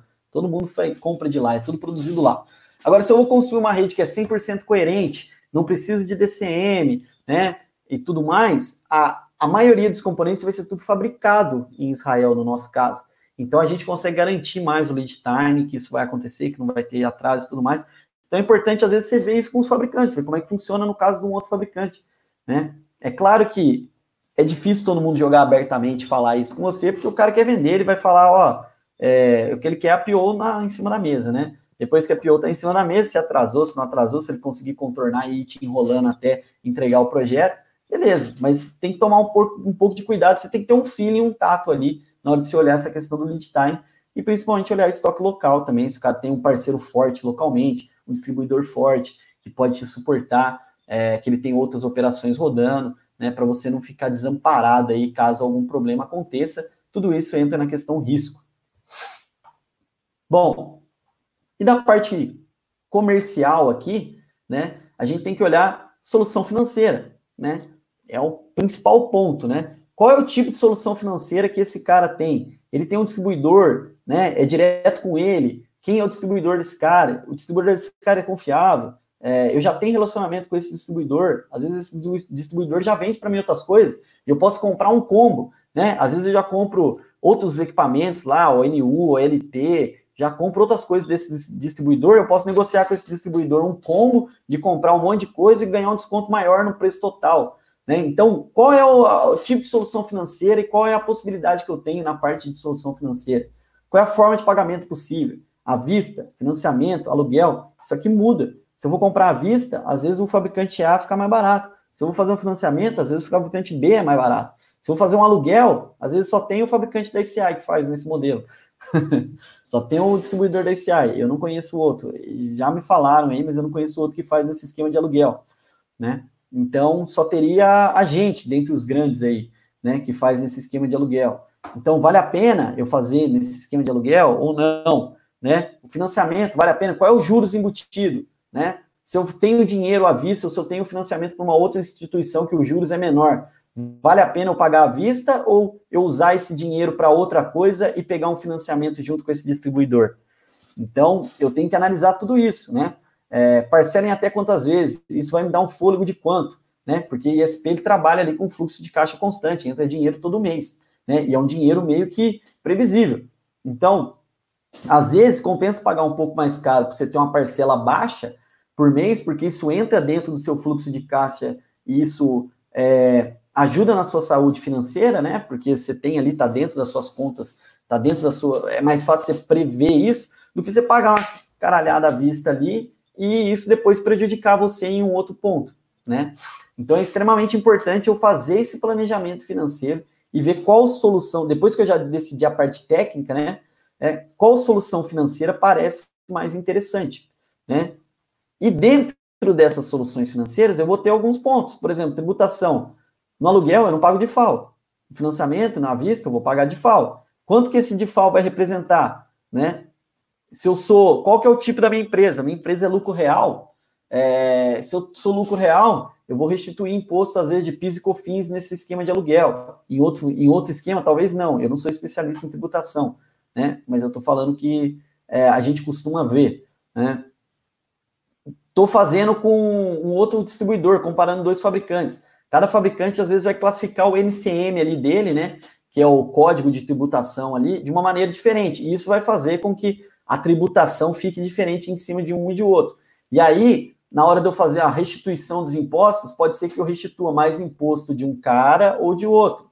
Ou dentro do mesmo fabricante, que tem fabricante que tem um monte de distribuidor, um distribuidor classifica o NCM de um, de um jeito e o outro distribuidor classifica o NCM do outro.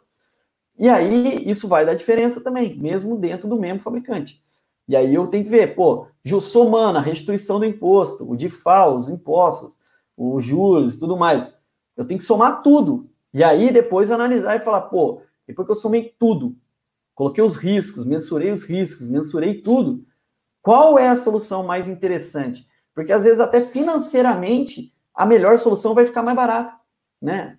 A melhor solução às vezes financeiramente vai ser a melhor também devido à solução financeira que ela te proporciona. Então eu preciso analisar o TCO. O que importa é o TCO, é o custo total de aquisição e não só o preço final do meu projeto, o quanto que vem ali na cotação, é, o preço final ali embaixo. Então era isso que eu queria mostrar aí para vocês, né? Que o que importa é o TCO e é essa mensagem que eu quero deixar aí para a galera. E acho que por hoje é isso. Quem quiser é, perguntar aí, acho que agora é a hora, né? O, o... Sim, Camilo. Ah, que já Sim. passamos aí, né? 10 horas, já falei. Michael a galera quer feedback, cara. Sexta-feira, né? É. Eu ainda, eu sou pai de família. A gente bebendo e não tem assistido aqui, né? A gente está aqui falando de DWM e o máximo que eu vou fazer daqui a pouco é botar a criança para ninar se ela acordar no meio. é, bom, o o Theo com Rede de Telecomunicações comentou, Damião, comenta aquele cenário meu aqui do Pará. Pode comentar, ô Giliade? Ele falou comentar. Então, é, eu não sei muito bem o parâmetro, né? Porque eu não tenho dados de, de, de outros projetos, né? Mas assim, recebeu alguns projetos, né? É, Recebe-se alguns projetos aí que são mais baratos, porém né? Eu fiz uma cotação lá para ele, o meu projeto ficou mais caro, provavelmente, né? Só que é preciso analisar é, o TCO, né? Como eu disse, é, você tem que entender se realmente o, um projeto está falando a mesma coisa que o outro, porque para dar uma. Geralmente, quando a diferença de preço é muito grande, você tem que desconfiar e analisar do ponto de vista técnico se eles entregam a mesma coisa e se não tem nenhuma pegadinha. Porque muitas vezes o fabricante, eles já sabe que o ISP ele vai querer preço, e às vezes não é nem má fé, mas o cara ele vai fazer o projeto mais enxuto possível, que do ponto de vista técnico, às vezes é uma bosta, entendeu? É, o cara ele vai sofrer com isso no futuro, né? E aí o cara ele precisa levar isso em consideração, ele precisa analisar o projeto com o TCO, é, ele precisa é, conversar com os fabricantes, né? Conversar com todos os fabricantes, porque é, no caso aí do, do nosso amigo Giliade, ele ele está conversando com um fabricante só, né? No máximo aí abriu para outro fabricante. Você tem que fabricar, você tem que conversar com outros fabricantes para você entender as diversas soluções que tem no, no mercado, o que, que cada um pode te ofertar e também existe uma, pra, principalmente para quem não tem conhecimento nenhum de DWM, tem uma curva de aprendizado. Conforme você vai conversando com cada fabricante, você vai pegando uma, uma dica aqui, outra dica ali, você vai entendendo que um cara faz de um jeito, o outro faz do outro, e tem uma curva de aprendizado. A longevidade, aí, o tempo, de, o ciclo de venda e o ciclo de vida de um projeto DWM é longo, né? O cara ele vai entendendo no meio do processo, ele vai cotando com um cara, ele vai cotando com outro, ele não vai comprar hoje, é igual a gente que é mero mortal, a gente, não é um cara que não, não, não ganha milhões para comprar uma casa de 2 milhões, por exemplo, você vai olhar um milhão de casas, você vai entrar na casa, você vai ver se a casa é boa, se ela é usada, se ela é nova, está num bairro bom, se não está. Você vai olhar um monte de opção, você vai entrar na casa, vai ver se você gosta, se você não gosta. Você não vai tirar dois milhões do bolso e comprar qualquer casa lá, sendo que daqui a pouco você tá, você não gosta dela, você não vai conseguir se livrar dela. DWM é a mesma coisa.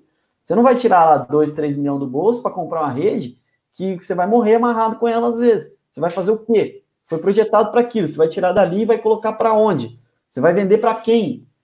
Nem sempre os caras vão ter o mesmo, o mesmo cenário que você. Então você tem que ir cotando com todo mundo mesmo. O ideal é cotar com todo mundo. É claro que aqui eu jogo contra a própria ICI, né? Porque o, o, o ponto de vista da empresa, o melhor é todo mundo cotar comigo, só ver a minha solução, eu vou lá, vendo o meu produto para os caras e tchau, pardal, né?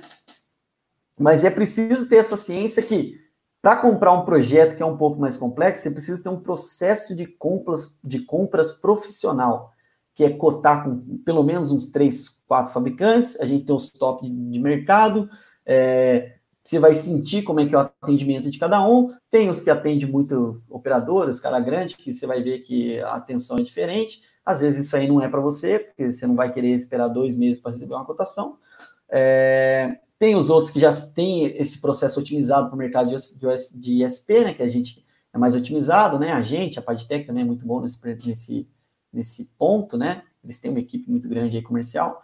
É, e aí você tem que ir é, moldando a sua opinião e entendendo como é que isso aí funciona. Né? No caso do, do nosso amigo Giliard aí, o, o, dono do ISP, ele queria fazer com uma solução low cost, às vezes nem multi passivo, CWDM, que não é um negócio que é interessante. Aí ele já começou a melhorar, né? É, isso não tem que partir só do dono, né? Igual o Gilead, ele não é o dono, mas ele é um cara até que tem um poder de convencimento para auxiliar o dono. Então, o cara que tem o conhecimento técnico, né? O cara que é dono, ele não vai poder entender do bit do negócio. Mas tá bom, você é gestor, hoje em dia você é dono do ISP, você não tem que entrar no bit, escovar bit do negócio. Paga um curso, ensina alguém, pede para alguém da sua equipe se especializar nisso. Esse cara que é o seu de confiança, ele vai te auxiliar nesse processo. Contrata um consultor que é bom, né? É que consultor é difícil encontrar nesse mercado. É, não é igual um HCNA, HC, HCIE, HCIP aí da vida de Cisco, é, de Huawei ou CCNE, CC, CCNA, CCIP aí da Cisco que você encontra em tudo quanto é lugar que você tem um monte hoje em dia. Né? Não tem. Então, é melhor você pegar e comprar um, um e, e, pagar a capacitação do seu de um cara que você tem confiança, fazer esse cara entender melhor, e esse cara vai te ajudando a entender o, do ponto de vista técnico, vocês vão formando uma, uma, uma opinião juntos e tudo mais, né? Então, eu acho que é, existe esse processo que, por exemplo, no caso do Gilead aí é importante, o Gilead ele entendendo mais, ele faz parte do grupo, ele vai aprendendo, ele vai entendendo mais como é que funciona a tecnologia, a gente vai se ajudando ele vai moldando a opinião do dono, o dono vai entendendo que às vezes é mais interessante mesmo ir por um outro caminho, ele começa a cotar com um cara que já tem um pouco mais de respaldo, aí cota com outro, vai abrindo, até de fato o projeto vingar. Porque o projeto da WM não é do dia para noite, falar, ó, quero montar a rede da WM hoje, amanhã eu já comprei. Não é assim. Então tem um ciclo de vida.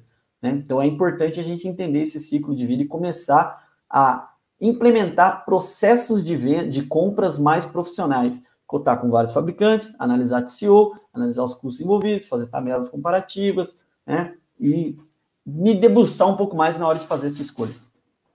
Não sei se era bem isso que o, que o Gilead queria que eu falasse, né? Porque acho que assim, falar ponto técnico, distância, o que, que é o projeto, acho que não, não veio muito ao caso aqui. Sim.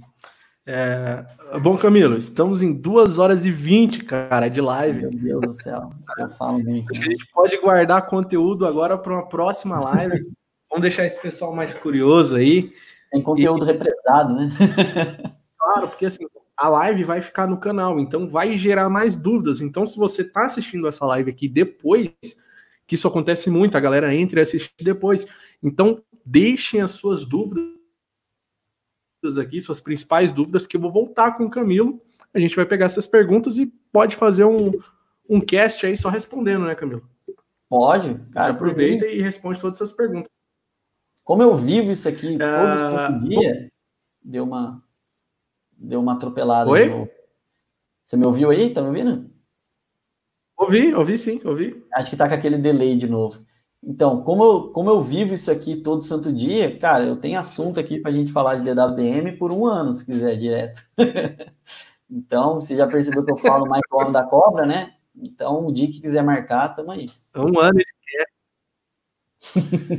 então é isso, galera. conteúdo valiosíssimo, né? Que o Camilo passou para nós. A, a live vai ficar disponível. Eu vou deixar o e-mail e o Instagram do Camilo também aqui no link na descrição do vídeo, se vocês quiserem conversar com ele depois, né? A gente vai voltar aqui em uma nova live. Quero agradecer todo mundo, cara, que está aqui fielmente aqui assistindo com a gente, o Carlos, o Gustavo Bacla, o Luiz da Descomplicando a Telecom, não sei se o outro Luiz da Parques também ainda está aí, o Luzastro Ferreira, o amigo Giliardi, e e quero ver, saber de você, Camila, se tem algum recado final para deixar aí para o pessoal. Bom, meu recado final é reforçar o recado inicial, né? Cara, principalmente uma tecnologia nova aí, que é o DWM, nova para ISP, né? Deixando bem claro, porque está aí desde 1990 e tantos é, no mercado. Então, já é uma tecnologia aí que tem bastante tempo, mais de 30 anos. É, a gente tem que investir em conhecimento.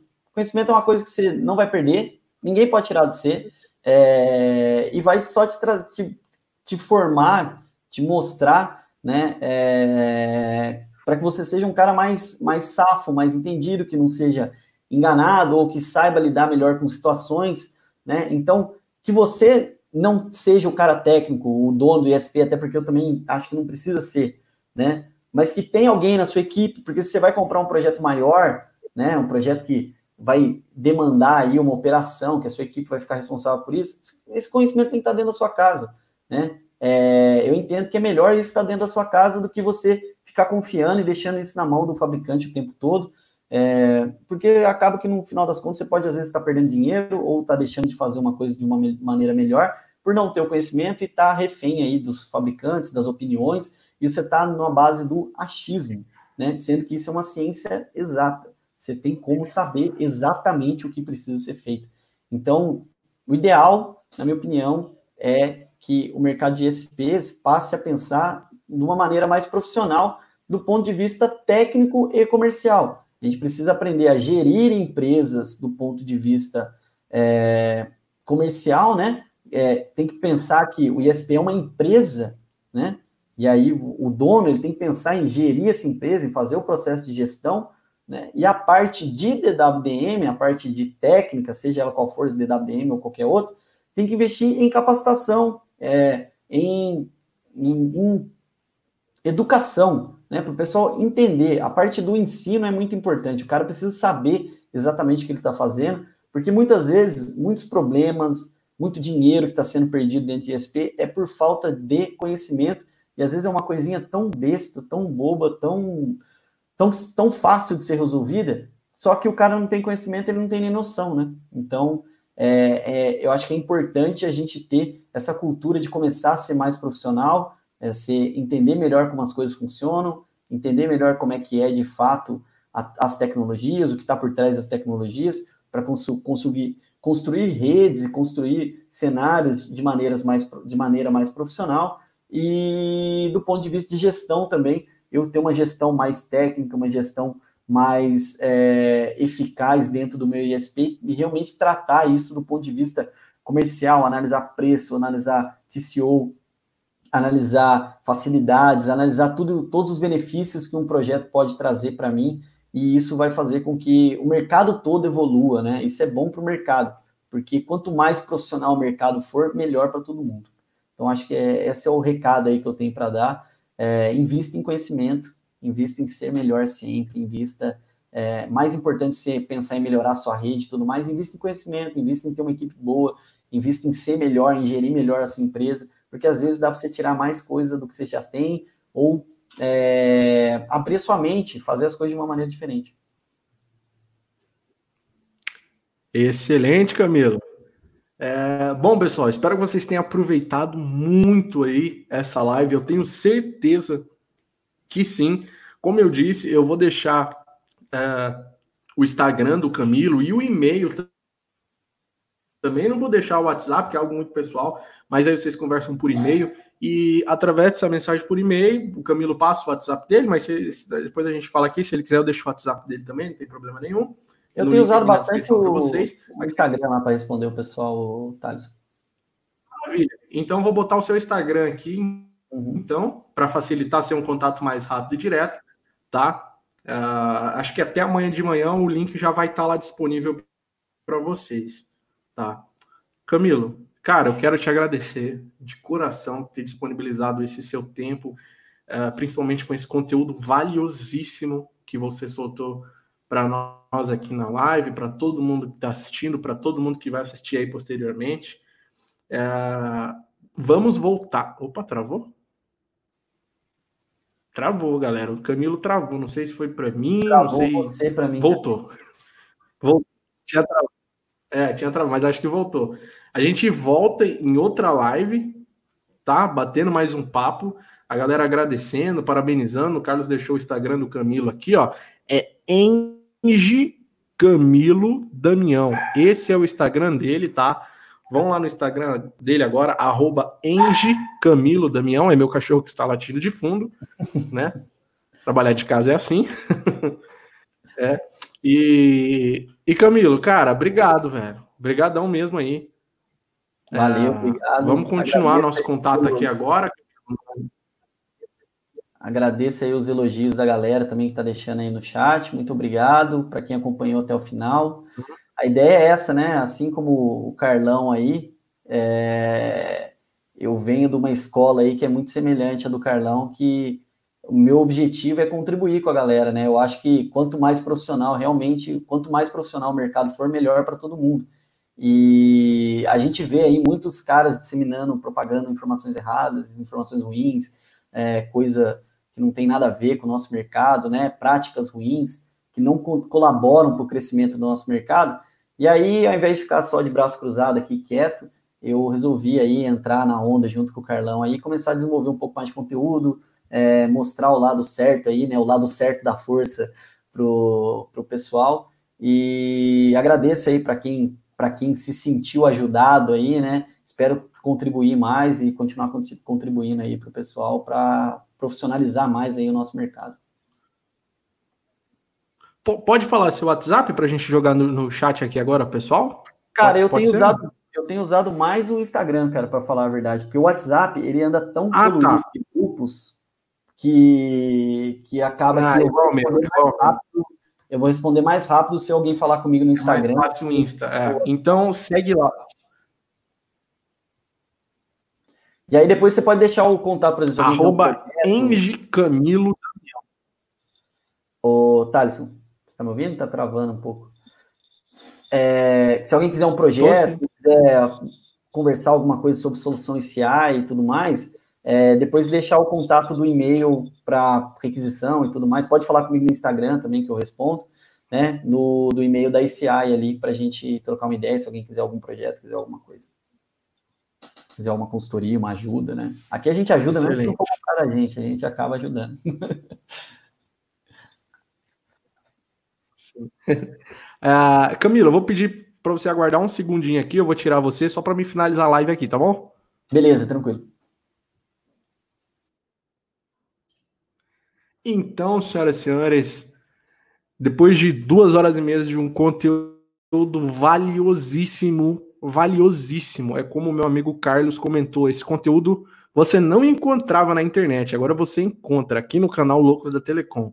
Então, se você achou esse conteúdo útil, por favor, compartilha com seus amigos, com a sua empresa, tá? Eu sei que eu acho legal que tem muitas escolas que nos assistem, curte o cast dos loucos. Eu vejo muita gente que está se formando, que assiste esses conteúdos aqui.